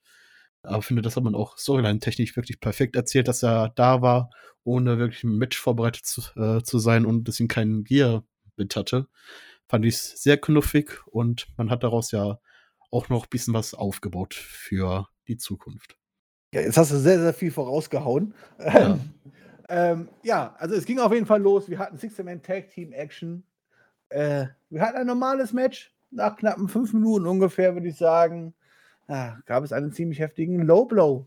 Und der beendete das Match auch von 30er gegen Tiani, der vom, vom Top-Rope-Kammer runtergesprungen, oder? Und 30er hatte einmal ausgehauen, äh, ausgeholt in die Krochones von Tiani und ja, der war dann aber noch ziemlich mitgenommen und war dann erstmal für das Match erstmal raus. Der konnte nicht mehr antreten. Das Match war ja auch beendet, alles war gut. Aber dann kam der dusselige Dulnik und meinte so: Hey, wie wär's eigentlich hier einfach Street Fight? Können wir doch machen. Und ja, der Ringrichter hat noch versucht, ihn zu überzeugen: Sag mal, bist du eigentlich dusselig? Ihr seid nur zu zweit, die anderen sind zu dritt, was wollt ihr? Aber naja, wir brauchen kein Board of Director mehr, wir brauchen keinen mehr, der zustimmt. Match wird einfach angeläutet und einmal hatten wir einen Six-Man, nein, einen Five-Man Tag Team, Street Fight zwischen den dreien von ähm, Amboss gegen den noch übrig gebliebenen Dennis Dolnik und äh, Hector Invictus. Und ja, wie du sagst, es kam aber noch die große Hilfe. Wer auch immer dazu gestimmt hat, dass er auf einmal ein Match mitmachen durfte, keiner weiß es. Quaggy, weißt du es? Nee, also ich glaube, da muss man tatsächlich so ein bisschen äh, äh, ein paar mehr als ein Auge zudrücken. Ähm, wie das da in den, mit den Offiziellen abläuft ähm, und es einfach nur genießen für das, was es war. Ansonsten äh, stellt man sich, glaube ich, zu viele Fragen.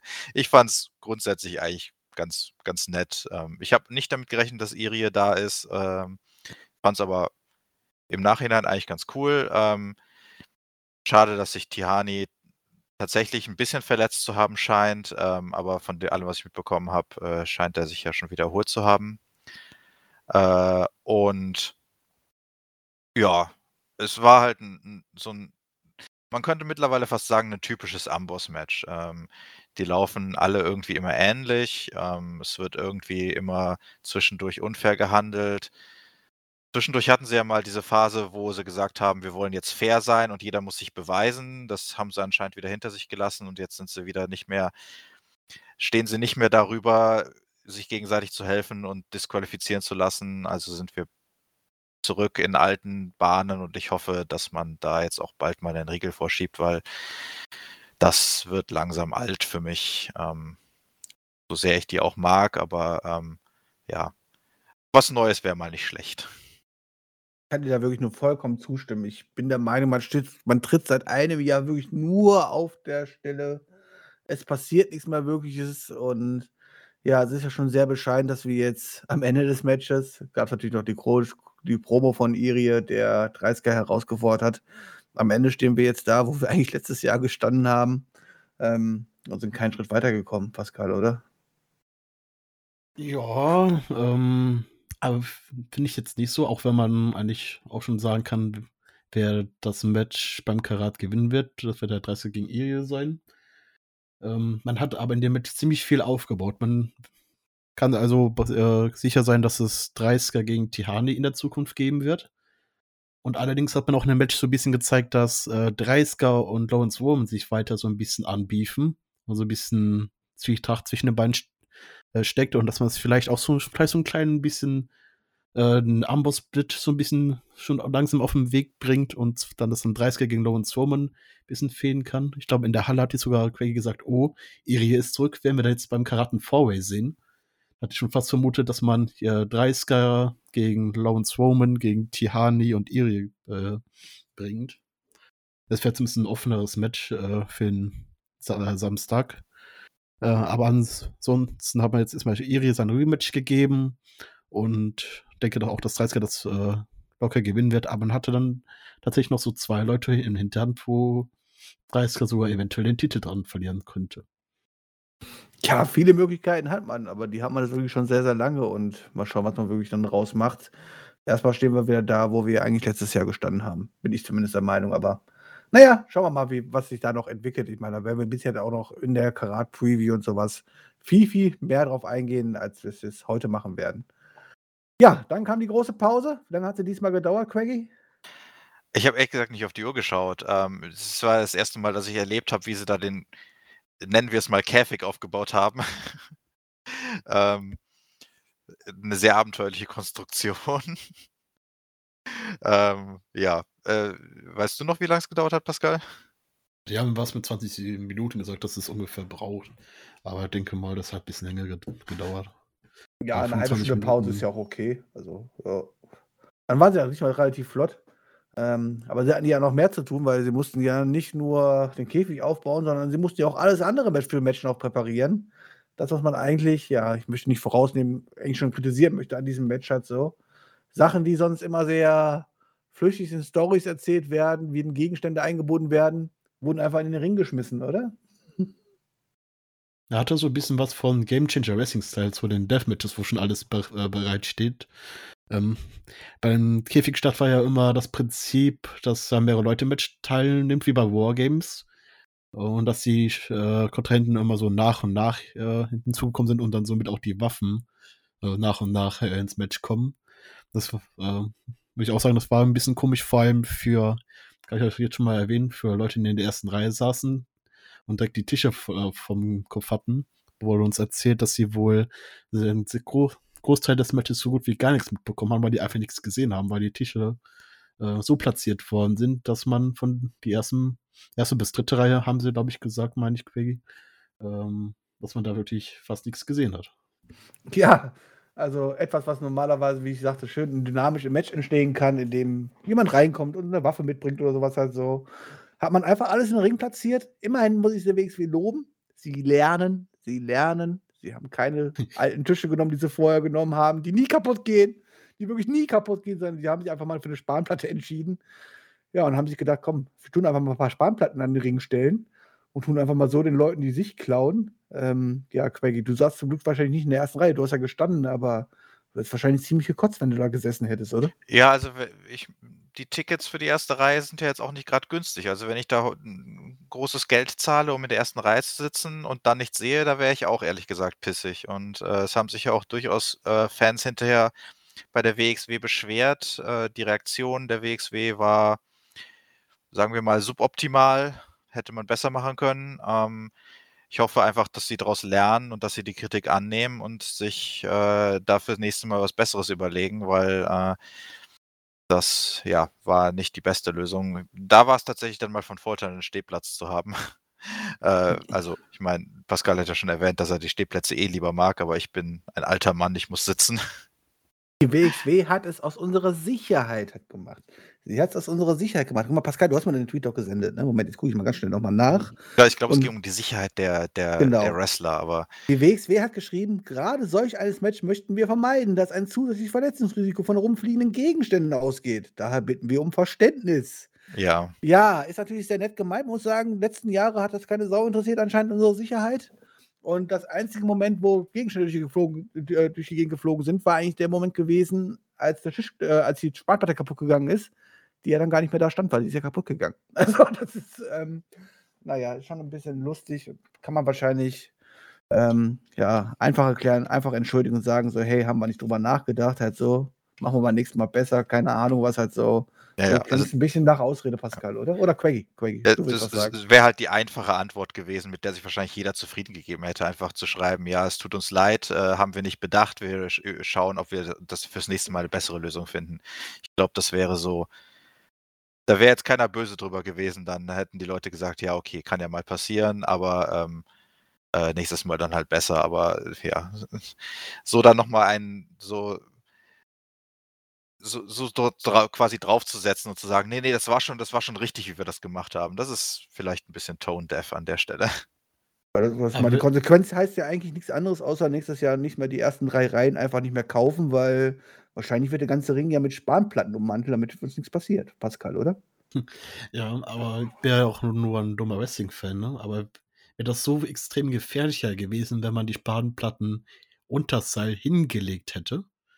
Ähm, Kenne mich natürlich jetzt da nicht aus, wie riskant das alles ist. Aber das wäre so vielleicht so eine Möglichkeit, wie man es hätte man regeln können. Ähm, Oder sie Baudi- einfach draußen Baudi- lagern und ich meine, sie haben ja eh die ersten fünf Minuten, zehn Minuten des Matches haben außerhalb des Rings des, des Käfigs stattgefunden. Dann hätten sie es ja noch mit reinnehmen können. Du hast draußen einen Heal-Manager stehen. Der könnte ja zum Beispiel so eine Tischplatte einfach reinwerfen, weißt du, so. Nur so eine Idee von mir, aber ich meine, sie einfach dahin zu legen, ist natürlich doof, weil dann hast du da scharfe Kanten im Rinnen liegen. Wenn die da drauf fallen, ist doof und so. Das kann ich schon nachvollziehen. Kann man glücklicher lösen. Haken was ab. Das war nicht das größte Problem, was ich ehrlich gesagt mit dem Match hatte. Wir haben noch gar nicht über das Match gesprochen. Wir haben noch gar nicht darüber gesprochen, wer überhaupt drin stand. Ole Blanc stand drin. Und Joseph Fennec Jr. Und ich muss sagen, es hat mich überhaupt nicht interessiert. Ich weiß, sie haben eine intensive Story und dreimal wurde die Maske abgerissen und oh, ist alles so toll. Ich muss sagen, mich holt diese ganze Story überhaupt nicht ab. Mich hat dieses Match auch überhaupt nicht abgeholt, weil es einfach so gekünstelt war. Es war so, hey, wir schmeißen euch hier in diesen Käfigstock rein, wir, wir tun euch schon die Waffen da hinlegen, benutzt die alle, macht euch kaputt. Und am Ende war für mich der Höhepunkt, als äh, Blanc da stundenlang mit dem blöden Gürtel am Ringseil quasi mit seinem Kopf drin hing, sich gewehrt hat, obwohl er hätte einfach aus diesem rausgehen können, weil das einfach so locker war, was jeder gesehen hat. Es hat mich einfach alles gestört an diesem Match. Es hat mich überhaupt nicht abgeholt. Ich fand es für eine Käfigschlag unwürdig. Ich meine, es war besser als das, was wir letztes Jahr hatten, weil letztes Jahr hatten wir einen großen Unfall für die, für die WXW, aber nichts für konnte. Und ja, dann einfach ja, die Scheiße fressen musste, diese, die halt passiert, wenn dumme Sachen im Match passieren. Dieses Jahr hat man es bewusst so gebuckt und mir hat es überhaupt nicht gefallen. Pascal, hat es dir gefallen? Ähm, ja, ich finde das, bin da, einfach glaube ich, das im letzten Podcast schon drüber diskutiert, dass die Story halt dahinter schon gepasst hätte äh, für dieses Match und halt für die Käfigstätte muss es halt brutal sein. War für mich auch alles fein. Ähm, was mich persönlich gestört, am meisten dran stört, äh, an dem Match ist eher, wer gewonnen hat. Ähm, weil das aktuell wirklich die Fraktion um Chris, äh, Robin Christopher Ford komplett schwächt, dass sie die ganze Zeit so äh, Matches ge zwar gewinnen, die komplett unrelevant sind, aber sobald es dann Richtung ein bisschen Relevanz geht, sind sie die ganze Zeit am Verlieren. Wo, wo muss man mit dieser Fraktion hin? Die gewinnt ja kein wichtiges Match. Und warum sollte man eigentlich, wenn man so jetzt nach Baby Allison jetzt Richtung guckt, äh, da in diese Gruppierung mittreten, obwohl die eigentlich die relevanten Matches nicht gewinnen? Und vor allem könnte man jetzt auch noch meinen, dieses, dass die Fehde jetzt vorbei ist. Aber nach der Show hat man ja noch angekündigt, dass Aigle Blore jetzt auch noch im Karat ist. Und ich befürchte, dass wir dieses Match nicht zum letzten Mal gesehen haben. Wahrscheinlich nicht. Craigie, wie siehst du das? Ja, also ich fand die Story dahinter eigentlich auch ganz gut. Die hat mich, mich hat, mich hat das Match an sich auch abgeholt. Ähm, dazu muss ich natürlich wieder mal den Disclaimer geben, dass ich äh, bisher noch kein Käfig-Schlachtmatch gesehen habe. Also ich habe quasi keinen Vergleichspunkt. Wenn ich mir natürlich jetzt dran, wenn ich an, an Wargames-Matches oder sowas denke, dann ähm, muss man natürlich schon sagen, dass ein 1 gegen 1 Match dagegen abstinkt, ähm, allein vom, vom äh, Novelty-Faktor her. Ähm, ja, aber an sich, also ich fand das Match gut, mich hat es mich hat's auch abgeholt, ähm, ich habe mitgefiebert, ähm, aber ich fand auch, dass der Falsche am Ende gewonnen hat. Ähm, mit einem Sieg von Joseph Fennec Jr. hätte man das Ganze tatsächlich sauber abschließen können. Ähm, dann hätten wir halt einen Heal in der, äh, am Ende als Sieger der Fehde gehabt, was ja durchaus auch mal in Ordnung ist. Und ähm, dann hätte die Fraktion um Robin Christopher Vorwerk auch gut dagestanden. Aber ja, wie Pascal schon gesagt hat, so fragt man sich halt tatsächlich mittlerweile, was macht die Fraktion eigentlich? Also ich sehe es jetzt nicht, noch nicht ganz so eng, dass, dass, es, dass es keinen Sinn macht, der Fraktion beizutreten. Baby Allison bekommt ja was dafür. Äh, und am Ende ist es ihre eigene Leistung, die dann zählt. Aber ähm, ja, wenn man dann andere Leute anschaut, hat man so, also Joseph Fennec Jr. ist jetzt erst seitdem ein Einzelwrestler, aber ähm, ein äh, Tristan Archer zum Beispiel, habe ich fast den Eindruck, war erfolgreicher, bevor er in die Fraktion eingetreten ist. Und da macht man sich dann schon langsam Gedanken, ähm, wofür die Fraktion überhaupt noch zusammensteht. Also da könnten sie sich auch eigentlich wieder auftrennen. Und dann kann der Vorwerk sich einen von denen aussuchen und Einzelmanager von dem sein. Oder also ich finde, da muss man auf jeden Fall noch beim Booking stark zulegen, damit diese Fraktion Sinn macht. Ja, ist halt ein großes Problem, was sehr viele Mid-Card-Heel-Stables haben, halt so, ne, die Glaubwürdigkeit rüberzubringen. Ich sehe es ein, ich, ich, also ich glaube auch, dass hier Joseph Fennick Jr. den Sieg mehr gebraucht hätte. Auf der anderen Seite willst du die Story halt abschließen und am Ende soll ja immer der schöne Face oben sein und die Leute glücklich aus der Halle gehen.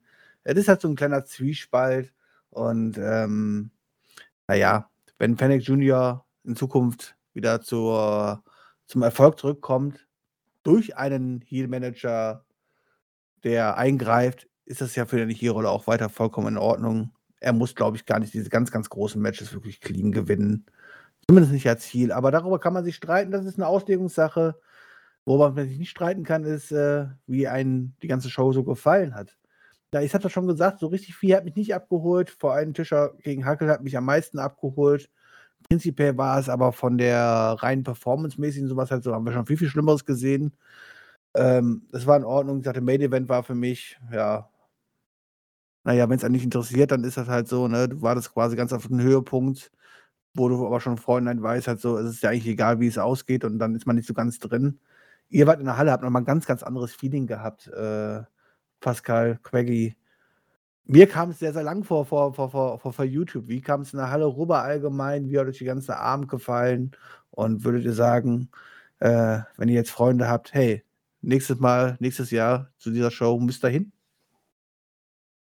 Könnt euch mal streiten, wer anfängt. Prügelt euch. Peggy, du machst los. Oh, okay, ja, dann fange ich an. Äh, ja, also mir hat die Show insgesamt gut gefallen. Ähm, ich muss sagen, ähm, dass als die Show vorbei war und ich auf die Uhr geschaut habe, ich überrascht war, wie viel Uhr es ist. Also ähm, für mich ist die Zeit geflogen. Ähm, ich war zu keinem Zeitpunkt irgendwie gelangweilt oder habe auf irgendwas gewartet oder habe auf die Uhr geschaut. Ich habe tatsächlich erst nach Ende der Show auf die Uhr geschaut und äh, ja, also viel wird kommt natürlich über über immer über die Stimmung in der Halle. Das das macht immer noch mal 'n entscheidenden Unterschied, als wenn man sowas zu Hause vorm Monitor anschaut, äh, alleine oder selbst wenn man es zu Hause mit Freunden anschaut, ist es ja schon mal was was ganz anderes, als wenn man es alleine anschaut. Und aber in der Halle hat man dann natürlich noch noch mal mehr Stimmung und das macht dann für mich zumindest immer noch mehr Spaß. Also, ich würde es auf jeden Fall jedem eigentlich empfehlen. Äh, die ganze Show ich finde, es war kein schlechtes Match dabei. Einige haben vielleicht waren nicht ganz so gut wie andere, aber es war keins, wo ich sagen würde, das war ein Ausreißer, das muss man sich nicht anschauen oder das das das hat mich zum Cringen gebracht. Ne, ganz im Gegenteil. Ich war eigentlich von der Matchqualität her war ich eigentlich sehr, sehr überzeugt. Und ja, insgesamt hat es mir sehr gut gefallen. Ja, der Hater. Tut er jetzt hier rumhaten oder ist er wie immer bei der. WXW doch so sehr, sehr lieb? Man weiß ja vielleicht, ich bin so ein kleiner Fan bei der WXW, aber man muss ja wirklich sagen, die WXW hat ja, also die Wester haben auch hier eine gute Arbeit geleistet. Wie Quaggy schon sagte, wirklich kein Match dabei, was wirklich schlecht war, von, von solide bis äh, sehr gut. War alles mit dabei. Und was ich wirklich hier hervorheben möchte, obwohl, das ja auch gesagt, dass die Zeit schnell verflogen ist.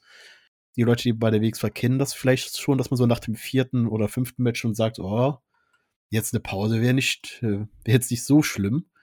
Und äh, hat sich, das überhaupt nicht so angefühlt. Selbst nach dem äh, siebten Match, nach dem Street Fight, war ich halt hab gedacht, äh, oh, jetzt schon alle Matches rum.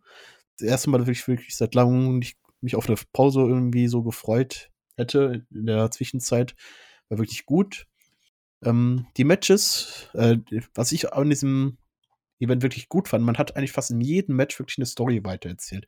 Sei es im, sogar im Warm-Up, wo Baby Allison zu äh, High Performer Limited gegangen ist, im, erst, im ersten äh, Pay-Per-View oder Marquee-Event, äh, Mat äh, Event, Match, äh, hat man ja hier äh, das Match weiter aufgebaut, dass sie nochmal aufeinander äh, treffen werden.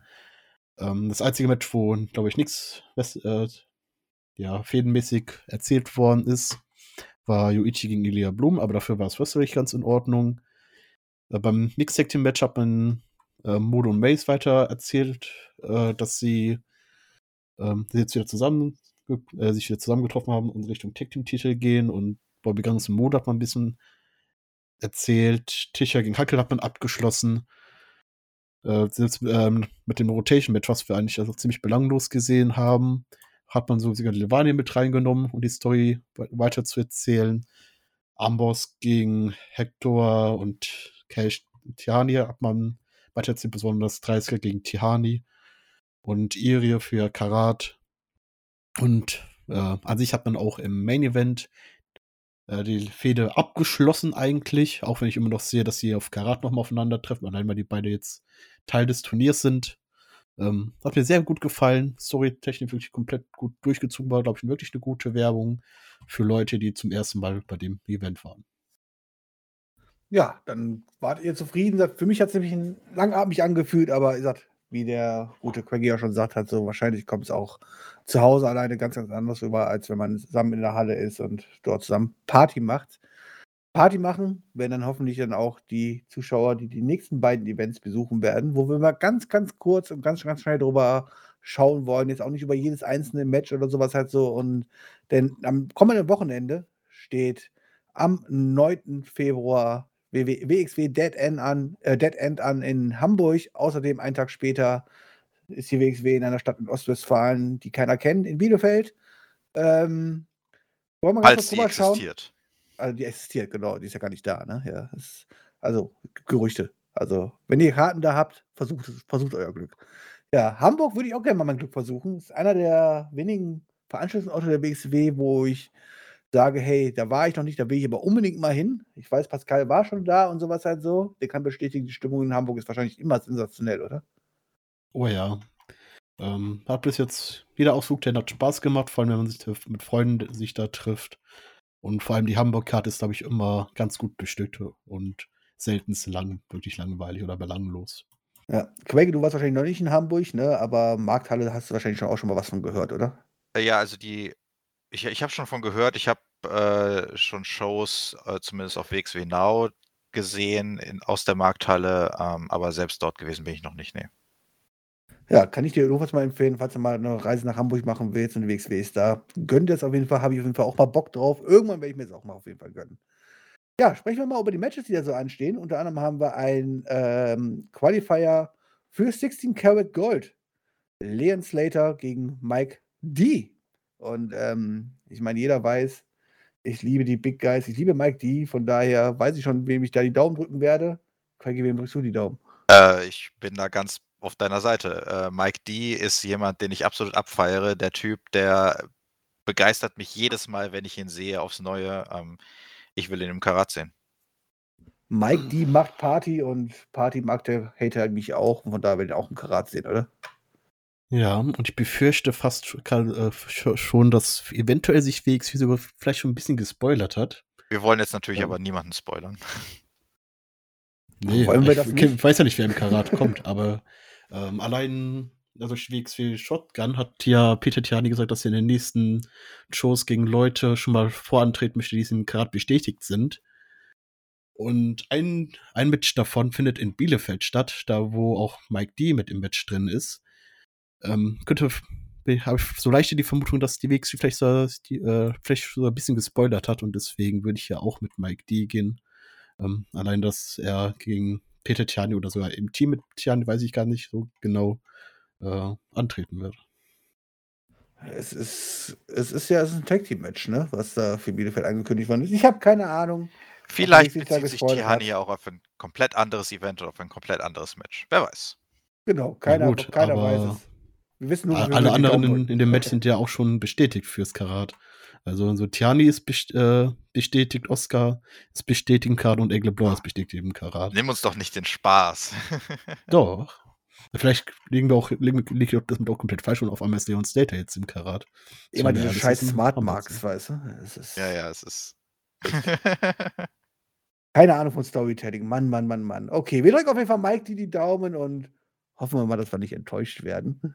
Ähm, weiteres Match, was auf der Card steht, ein weiterer Qualifier. Bobby Guns, ganz ohne Raucherpause, gegen Lowens Woman. Ähm, und da bin ich so ganz ehrlich so, puh, hättest du mich so vor zwei Jahren gefragt, wäre die Antwort für mich klar gewesen, wenn ich mich sehen möchte. Mittlerweile muss ich sagen, Bobby Guns überzeugt mich in letzter Zeit überhaupt nicht mehr und Lowens Roman überzeugt mich immer mehr und ja, ich würde gerne, dass der bellende Hund dort weiterkommt. Quaggy, du? Ja, also ich ich bin auch sehr zwiegespalten, was das angeht, tatsächlich. Ähm äh, ich will auf jeden Fall sehen ich will Bobby Guns 'ne Chance geben, seitdem er sich, äh, von den OnlyFans getrennt hat. Äh, ich will ihm 'ne Chance geben und schauen, was er kann. Ähm, und ich habe auch so irgendwie so ein Bauchgefühl, dass sie ihn pushen wollen. Aber andererseits, wenn Lawrence Roman im Karat steht, hat man natürlich 'ne sehr gute Chance, eine Story zu erzählen, nachdem er sich ja im Moment eh schon so 'n bisschen gegen ja, fast schon auflehnt gegen gegen seinen Anführer ähm, wäre das natürlich perfekt der perfekte Spot für ihn, wenn er's in im Karat ähm, er muss es ja nicht gewinnen, aber wenn er's da zumindest relativ weit schafft, dann wäre das quasi so 'n bisschen so äh, für sein Selbstbewusstsein stärkend, dass er sich dann doch 'n bisschen noch 'n bisschen mehr auflehnen kann gegen seinen Anführer, den Robert Dreisker. Also, deswegen sehe ich ich ich sehe da einfach 'ne bessere Möglichkeit, 'ne gute Story zu erzählen. Und ja, wie du auch schon sagtest, ähm, der Rob äh, Lawrence Roman, der überzeugt konstant immer immer mehr. Also der Typ der hat's definitiv verdient für meine Begriffe.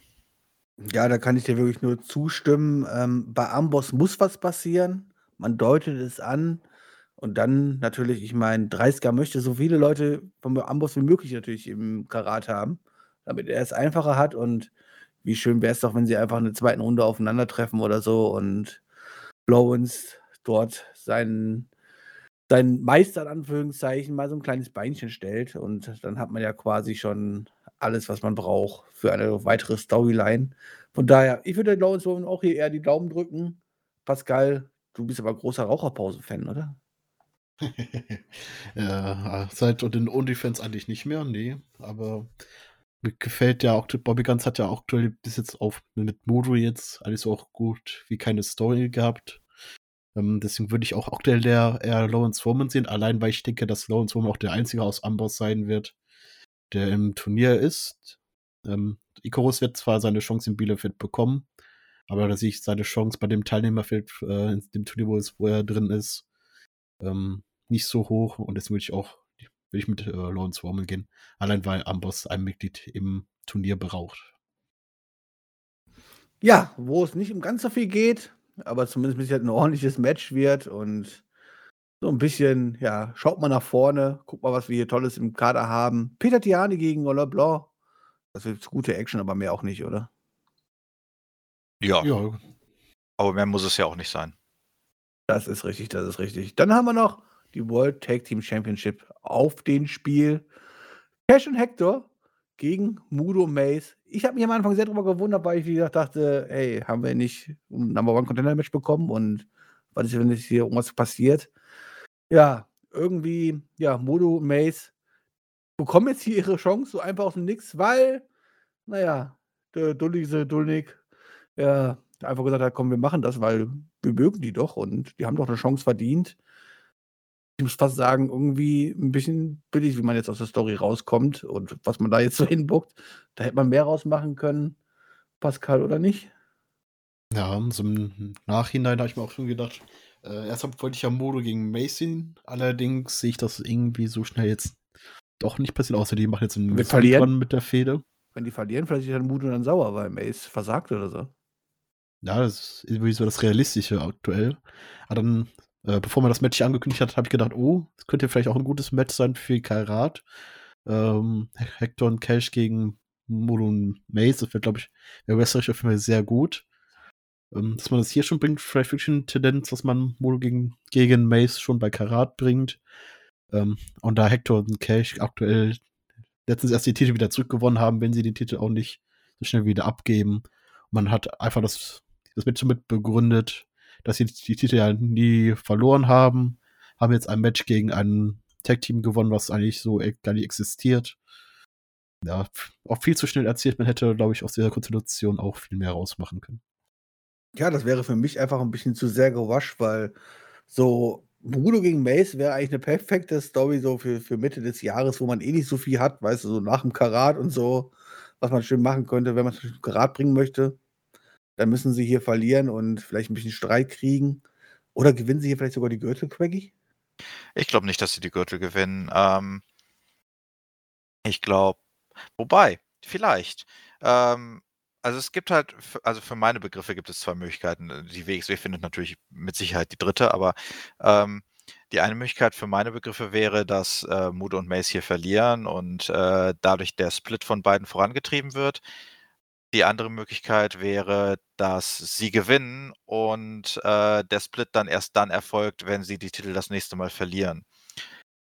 Ähm, und dass man das so, so ein bisschen rauszögern möchte, vielleicht auf eine Zeit nach dem Karat, wie du gerade sagtest.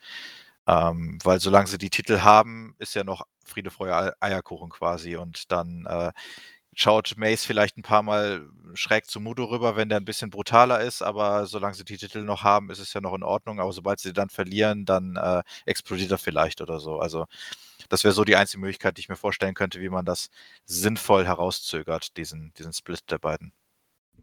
Ja, ich mag die blöden Smart Marks ja nicht, aber jetzt muss ich auch mal einen Smart, Smart Mark hier rausholen. Ich meine, wenn man sieht, was danach für ein Match ja noch auf dem Programm steht, haben danach noch ein Number One Contender Match, wo wir gleich drüber sprechen. Ah, da macht es nicht sehr viel Sinn, dass die Titel vorher wechseln, bin ich der Meinung. Und dann spoilert man sich auch schon wieder vielleicht ein bisschen halt so. Schauen wir mal, was da wirklich raus wird. Denn, ja, wie gesagt, das nächste Match, was wir dann auf dem Plan haben, auch in Hamburg, geht dann um die Number One Contender, was wir eigentlich schon irgendwie erwartet haben, was wir eigentlich schon gesehen haben. Aber wir bekommen es halt einfach nochmal High Performer Limited gegen Rott und Flott. Zum nächsten Mal. Aber diesmal mit einem Twist. Diesmal wird es nämlich zwei Referees geben. Wow, zwei Leute, also vier Augen, die nichts sehen. Ja, ja, ja, das heißt, es werden sechs Leute im Ring stehen. ja, Pascal, werden die zwei Ringrichter helfen oder ähm, reicht das nicht? Das ist eigentlich so der perfekte Augenblick, wo man äh, äh, den guten Vorwerk perfekt einsetzen könnte, dass er einen Referee draußen ablenkt. Ich gehe davon aus, dass ich, ich denke, beide Referees im Ring sind. Das wäre äh, nicht so äh, klug den lenkt ihn draußen ab. Einer von den beiden äh, Heels, also Marek oder äh, Archer lenken den anderen Ref im, im Ring ab und dass sie so äh, unfair, unfair gewinnen können. Denn ist ja irgendwie aktuell nicht äh, Rott und Flott gewinnen, auch wenn die bei den Fans over sind.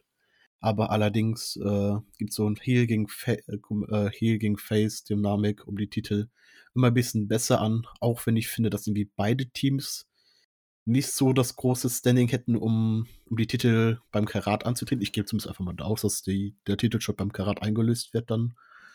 Ähm, ja, deswegen gehe ich ja auch auf jeden Fall mit der High Performer Limit und die Überzahl von ihnen wird das dann ausmachen, dass sie das Match hier gewinnen.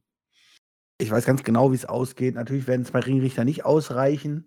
Beim nächsten Mal werden wir dann drei Ringrichter haben, die werden auch nicht ausreichen. Und dann spätestens werden wir den Videobeweis einführen und den Kölner Keller und dann ist das Ding auch kaputt. Nicht? Okay. Also ich sehe durchaus eine Chance, dass Rott und Flott das Ganze gewinnen. Ähm, primär deswegen, weil High Performer Limited ja eh so schlecht gebuckt wird die ganze Zeit ähm, und nicht gepusht wird. Und ähm, wenn man die Option nimmt, dass Mudo und Mace die Tag Team Titel gewinnen, dann passen Rott und Flott natürlich besser als Contender rein. Ja, das ist richtig, das ist richtig. Dann haben wir noch äh, ein WXC Shotgun Championship Match auf dem Plan. Rotation verteidigt seinen Titel gegen Cody Rhodes. Äh, nee, doch nicht, doch nicht Cody Rhodes. Ich habe nur das Bild gesehen, ist gar nicht Cody Rhodes. Ist, ist die britische Buzzard. Version. Ist die britische Version von Cody Rhodes, zumindest wenn ich die Pose sehe, ist so, glaube ich, eine typische Cody Rhodes Pose. Und äh, die blonden Haare passen zumindest. Nein, es geht gegen Leighton Buzzard, der mir überhaupt nichts sagt. Kennt ihr den? Quaggy, Pascal? Ich habe keine Ahnung. Witzigerweise kenne ich den sogar. der war nämlich letztes Jahr beim Karat, glaube ich. Was? Äh, war der bei dem ähm, WXW Now and Friends Showcase. Achso, das, ist, das, das sind diese Events, die ich noch äh, ausnichte im Hotel. Okay. Deswegen kenne ich ihn nicht. Dann erzähl mal was, Craig, über ihn. Ähm, ja, ich fand sein, ich weiß noch, ich erinnere mich an ihn, weil ich sein Gimmick sehr verwirrend fand äh, weil er irgendwie äh, mehrere Gimmicks in sich vereint hat, die meiner Meinung nach nicht zusammengepasst haben. Äh, und eins davon war irgendwie irgendwas Vampirmäßiges, äh, ich weiß nicht mehr genau. Also, ähm, ich, ich weiß noch, dass ich sehr verwirrt war. So 100% warum ich verwirrt war, weiß ich nicht mehr. Ähm, also, ähm, er hat zwar einen Eindruck hinterlassen, aber nicht so einen starken, dass ich mich nach einem Jahr noch daran erinnere. Aber zumindest meine ich mich zu erinnern, dass er durchaus eine solide Performance abgeliefert hat. Und ich meine, er wäre damals Champion in äh, irgendeiner britischen Promotion gewesen. Also, ähm, wird er schon irgendwas an Fähigkeiten mitbringen, denke ich. Ähm, und ja, von der Rotation erwarte ich ja eh wieder den, den üblichen Highlight Reel. Also ähm, das wird bestimmt auch ein solides Match, aber ähm, ja, wie das halt mit Fly-Ins so ist, äh, einen Shotgun-Titel gewinnen die, glaube ich, nicht. Immerhin hat er bei dir einen bleibenden Eindruck hinterlassen. Ich hatte schon Wrestler gesehen, die habe ich nach einer halben Stunde vergessen gehabt. Von daher, das ist schon mal positiv. Hat er auch bei dir einen bleibenden Eindruck verlassen, Pascal? Ich weiß zumindest, dass er als IC, äh, ICW World Champion aufgetreten ist bei, äh, bei der Show, die, die wann war das nochmal? Äh, wie hieß die schon nochmal? Äh, Beim Karat, das Friends, Wegs, ne? Now and Friends, glaube ich, hieß das. Äh, da aufgetreten ist. Ich meine, dass er mich jetzt nicht so überzeugt hat, aber auch gleichzeitig nicht so schlecht war, weil er einfach, wie ich schon gesagt habe, das Gimmick mich einfach nicht so interessiert hat, aber wrestlerisch kann der auf was und für das Match wird dann gegen Rotation auf jeden Fall ausreichen. Ich habe mich übrigens gerade erinnert, was mich an dem Gimmick so äh, verwirrt hat. Er hat sich El Capitan genannt, aber hatte irgendwie so eine Art Vampir-Gimmick drauf und äh, ich fand das dann merkwürdig, dass ein, ein, äh, ein mexikanischer Vampir aus Briten uns zu besuchen kommt, äh, äh, aus Britannien. Das war, ja, Die Welt bin ich irgendwie nicht so ganz mit klargekommen. Die Welt ist mittlerweile divers. 2024 ist das alles möglich. Also von daher muss da ein weltoffener werden. Naja, schauen wir mal, was rauskommt. Wir gehen davon alle aus, dass Rotation hier natürlich verteidigen wird. Alles andere wäre mehr als eine große Überraschung, würde ich sagen. Ähm, ja. Letzte Match des Abends: Amboss gegen Oscar und Yuto Nakashima. Ja, da bin ich auch schon wieder raus. Ich habe keine Ahnung. Ähm, Amboss wird das hier bestimmt irgendwie unfair gewinnen, oder? Ja, für mich ist jetzt äh, da da kann's einfach keine andere Möglichkeit geben. Das einfach ich weiß natürlich jetzt nicht, ob Oscar und Yuto Yuto Nakashima irgendwie in Japan irgendwie ein Tag-Team gebildet haben und da stark unterwegs waren, aber als Amboss kann man darf man hier eigentlich, glaube ich, nicht schwächen. Ähm, Oscar ist wieder zurück. Ähm, ich weiß nicht, äh, wie sehr du dich drauf freust, aber ich finde es eigentlich ganz nice, ihn mal wiederzusehen, gucken, wie er sich in Japan entwickelt hat.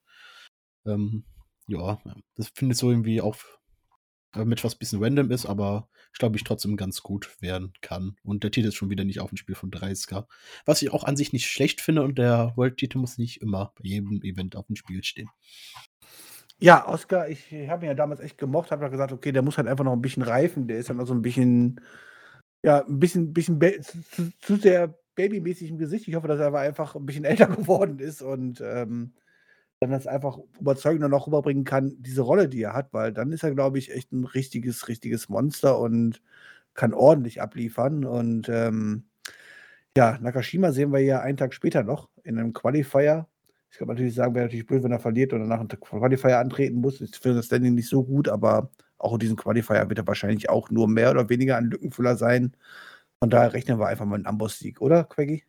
Äh, ja, ich kenne weder Oscar noch Nakashima, insofern kann ich da jetzt nicht allzu viel zu sagen, aber ich sehe auch jetzt eigentlich Amboss da gewinnen.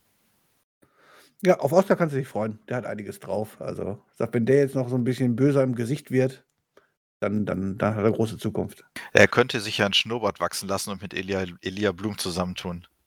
Ja, das könnte man natürlich machen, aber vielleicht hat er das gleiche Problem wie ich und der hat einfach keinen Bartwuchs, weißt du? das Problem kenne ich auch übrigens. Ah, dann müssen wir auf jemand anders warten, um die Schnurrbart-Männer zu gründen. Ist richtig, ist richtig.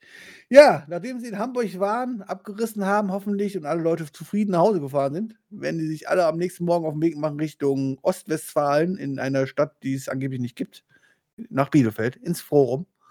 Ähm, ich war noch nicht gewesen. Pascal war da auch schon mal gewesen, ne? Glaube ich auch mal ganz gute Stimmung im Forum, oder? Ja, ich war, glaube ich, schon zwei, drei Mal im Forum gewesen und bin auch bei dem Event anwesend. Ähm, hab aber ich noch Karten bekommen, werde auch mit Leuten von WI da sind, mit David, Julian, Tommy und Claudio sind, glaube ich, alle da und ich glaube Daniel auch. Also eine größere Gruppe sind diesmal in Bielefeld und Bielefeld ist einfach, was Stimmung angeht, eh immer komplett großartig und ich freue mich komplett äh, da zu sein und die Stimmung einsaugen zu können. Ja, das ist natürlich sehr ärgerlich für die WXW, dass du ankündigst, dass du da bist und quasi dafür eigentlich für einen höheren Ticketverkauf sorgen würdest, weil jetzt natürlich viele, viele Podcast-Zuhörer natürlich auch dahin möchten. Müssen wir leider sagen, ist ausverkauft, ne? Tickets gibt es nicht mehr. Ja. Das Pech ist vorbei. gehabt, Leute. Ihr könnt auch auf WXW Now gucken. Genau, ihr könnt auf WXW Now gucken, abonniert das äh, und gönnt euch das. Ähm, ja, wir haben auf jeden Fall ein bisschen Action für Karat dort auf dem Programm, denn dort werden alle letzten Plätze, ich glaube, alle letzten vier Plätze vergeben, oder? In dem Event die letzten drei, ja. Äh, letzten drei Plätze, Entschuldigung, letzten drei Plätze werden vergeben, genau. Und starten tut das mit einem Qualifier-Match, was feststeht zwischen Icarus, unseren Lieblingsmann der Liebe, Levaniel, Maggot und den gerade eben schon angesprochenen Yuto Nakashima, die in dem, ja, ich weiß nicht, ob es das erste Match sein wird, aber zumindest jetzt hier auf der Card im ersten Qualify-Match aufeinandertreffen werden. Und einer von ist den kein vier Match, ist ein Turnier. ist ein Turnier. Oh, Entschuldigung, ist ein Turnier. Vier-Mann- Vier-Mann-Turnier, Entschuldigung. In diesem Vier-Mann- Vier-Mann-Turnier aufeinandertreffen werden und ähm, einer von den vier wird sich durch, äh, durchsetzen und am Ende im Karat stehen. Und wir wollen doch alle dort eigentlich nur Levani oder Maggot sehen, oder? Da sind wir uns doch einig, oder? Ja, aktuell. Ja, Okay, dann mache ich. Äh, ja, also ich, ich sehe Levaniel ganz ehrlich da gewinnen. Für mich hat der gerade das meiste Momentum und ähm, hat es durchaus auch verdient. Also ich will mehr von seinem neuen Gimmick sehen. Ich hoffe, dass er mich weiter so überzeugt wie bisher und ähm, wenn er das tut, dann ähm, hat es auch, ja, dann finde ich, hat es auch verdient. Also ich, ich will mehr von ihm sehen und ich finde, da, der wird sich gut machen im Karat. Ja, vom Standing hätte es wahrscheinlich Levani und Maggot verdient. Ich bin der Meinung, mit Levani kann man viel einfacher eine Story schmieden und der genug Kontrahenten, wo er auch an einem Freitagabend oder einem Sonntagmatch antreten kann. Und Maggot steht so ein bisschen in der Luft momentan, so ein bisschen. Von daher würde ich fast sagen, komm, pack einfach Maggot da mit rein und der ist immer Publikumliebling und den feiern sie eh alle ab.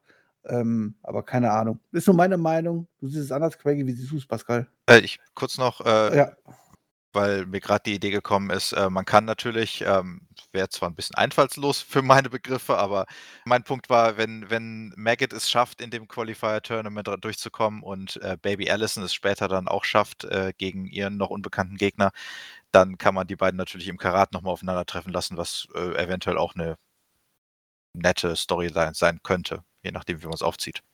Oha, das gibt aber Ärger zu Hause. Aber finde ich eine gute Idee. Guck mal, Levani können wir anders verpacken. Maggot könnte gegen, äh, gegen Baby Allison an, äh, antreten. Eigentlich schon fast gebuckt, oder, Pascal?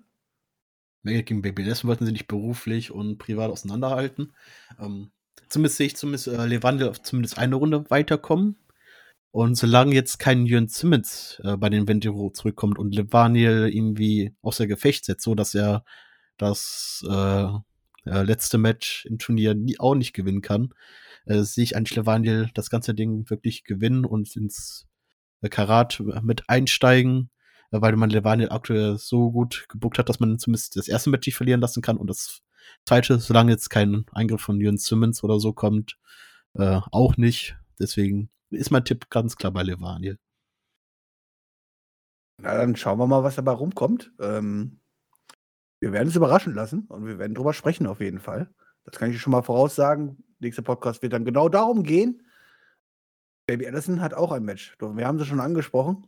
Die hat sich nämlich, ja, zumindest ein Match gespart. Sie brauchen in diesem Turnier nicht antreten oder in einem von diesen Turnieren antreten, braucht quasi kein Halbfinalmatch bestreiten und hat direkt ein Finalmatch. Wir wissen noch nicht gegen wem. Wir wissen noch nicht gegen warum. Und wir wissen auch nicht, warum derjenige die Macht hat, das zu verteilen. Aber wir wissen, es findet statt, Quaggy. Ja. Gegen ähm, wem? Gegen wem? Keine Ahnung. Äh, ich bin sehr gespannt, ähm, aber ich sehe eigentlich keine andere Möglichkeit, als sie das gewinnen zu lassen. Ähm, ansonsten wäre die ganze Aktion für die Katz gewesen. Also okay, wer auch immer auftaucht, ähm, eigentlich muss Baby Allison es gewinnen und ins Karat gehen. Pascal, hast du eine Idee, wer es sein könnte, wer hier auftauchen könnte? Ähm, Quiggy hatte ja schon, glaube ich, bei Anniversary die Idee gehabt, dass man Norman Harras jetzt gegen die Frauen verlässt, um die Frauen gleich stark äh, darstellen zu lassen. Das wäre vielleicht so ein Kandidat gegen Baby Allison. Ähm, wenn Norman Harras nicht in dem Match ist, dann denke ich mir, der wird er im anderen Turnier sein. Das ist ziemlich äh, vom letzten Jahr noch hin viel verdient, sich hier einen Spot zu erkämpfen. Ähm, Aber Baby Allison kommt auf jeden Fall als Karat. Allein, weil die WXW aktuell ja äh, zumindest immer eine Frau im Karat stehen hat. Und Baby Allison ist ja diejenige, die eigentlich in den letzten Jahren immer da war und sich den Spot auch äh, verdient hätte. Ja, ich fände es irgendwie noch am besten, wenn man einfach sagen würde, hey, man macht die beiden Turniere am Anfang und die beiden Finalverlierer treten dann gegen Baby Allison an. In Triple Threat, fertig aus und Baby Allison gewinnt das irgendwie. Keine Ahnung. Aber das wäre wahrscheinlich die fairste Lösung, keine Ahnung. So kommt einfach irgendjemand random da rein, der nichtmals bei äh, Vorweg anfangen musste, um dieses Match zu bekommen. Na, lass uns mal überraschen. Ja, wir haben gesagt, wir haben noch ein zweites Qualifying-Match auf äh, Qualifying-Turnier auf dem Programm.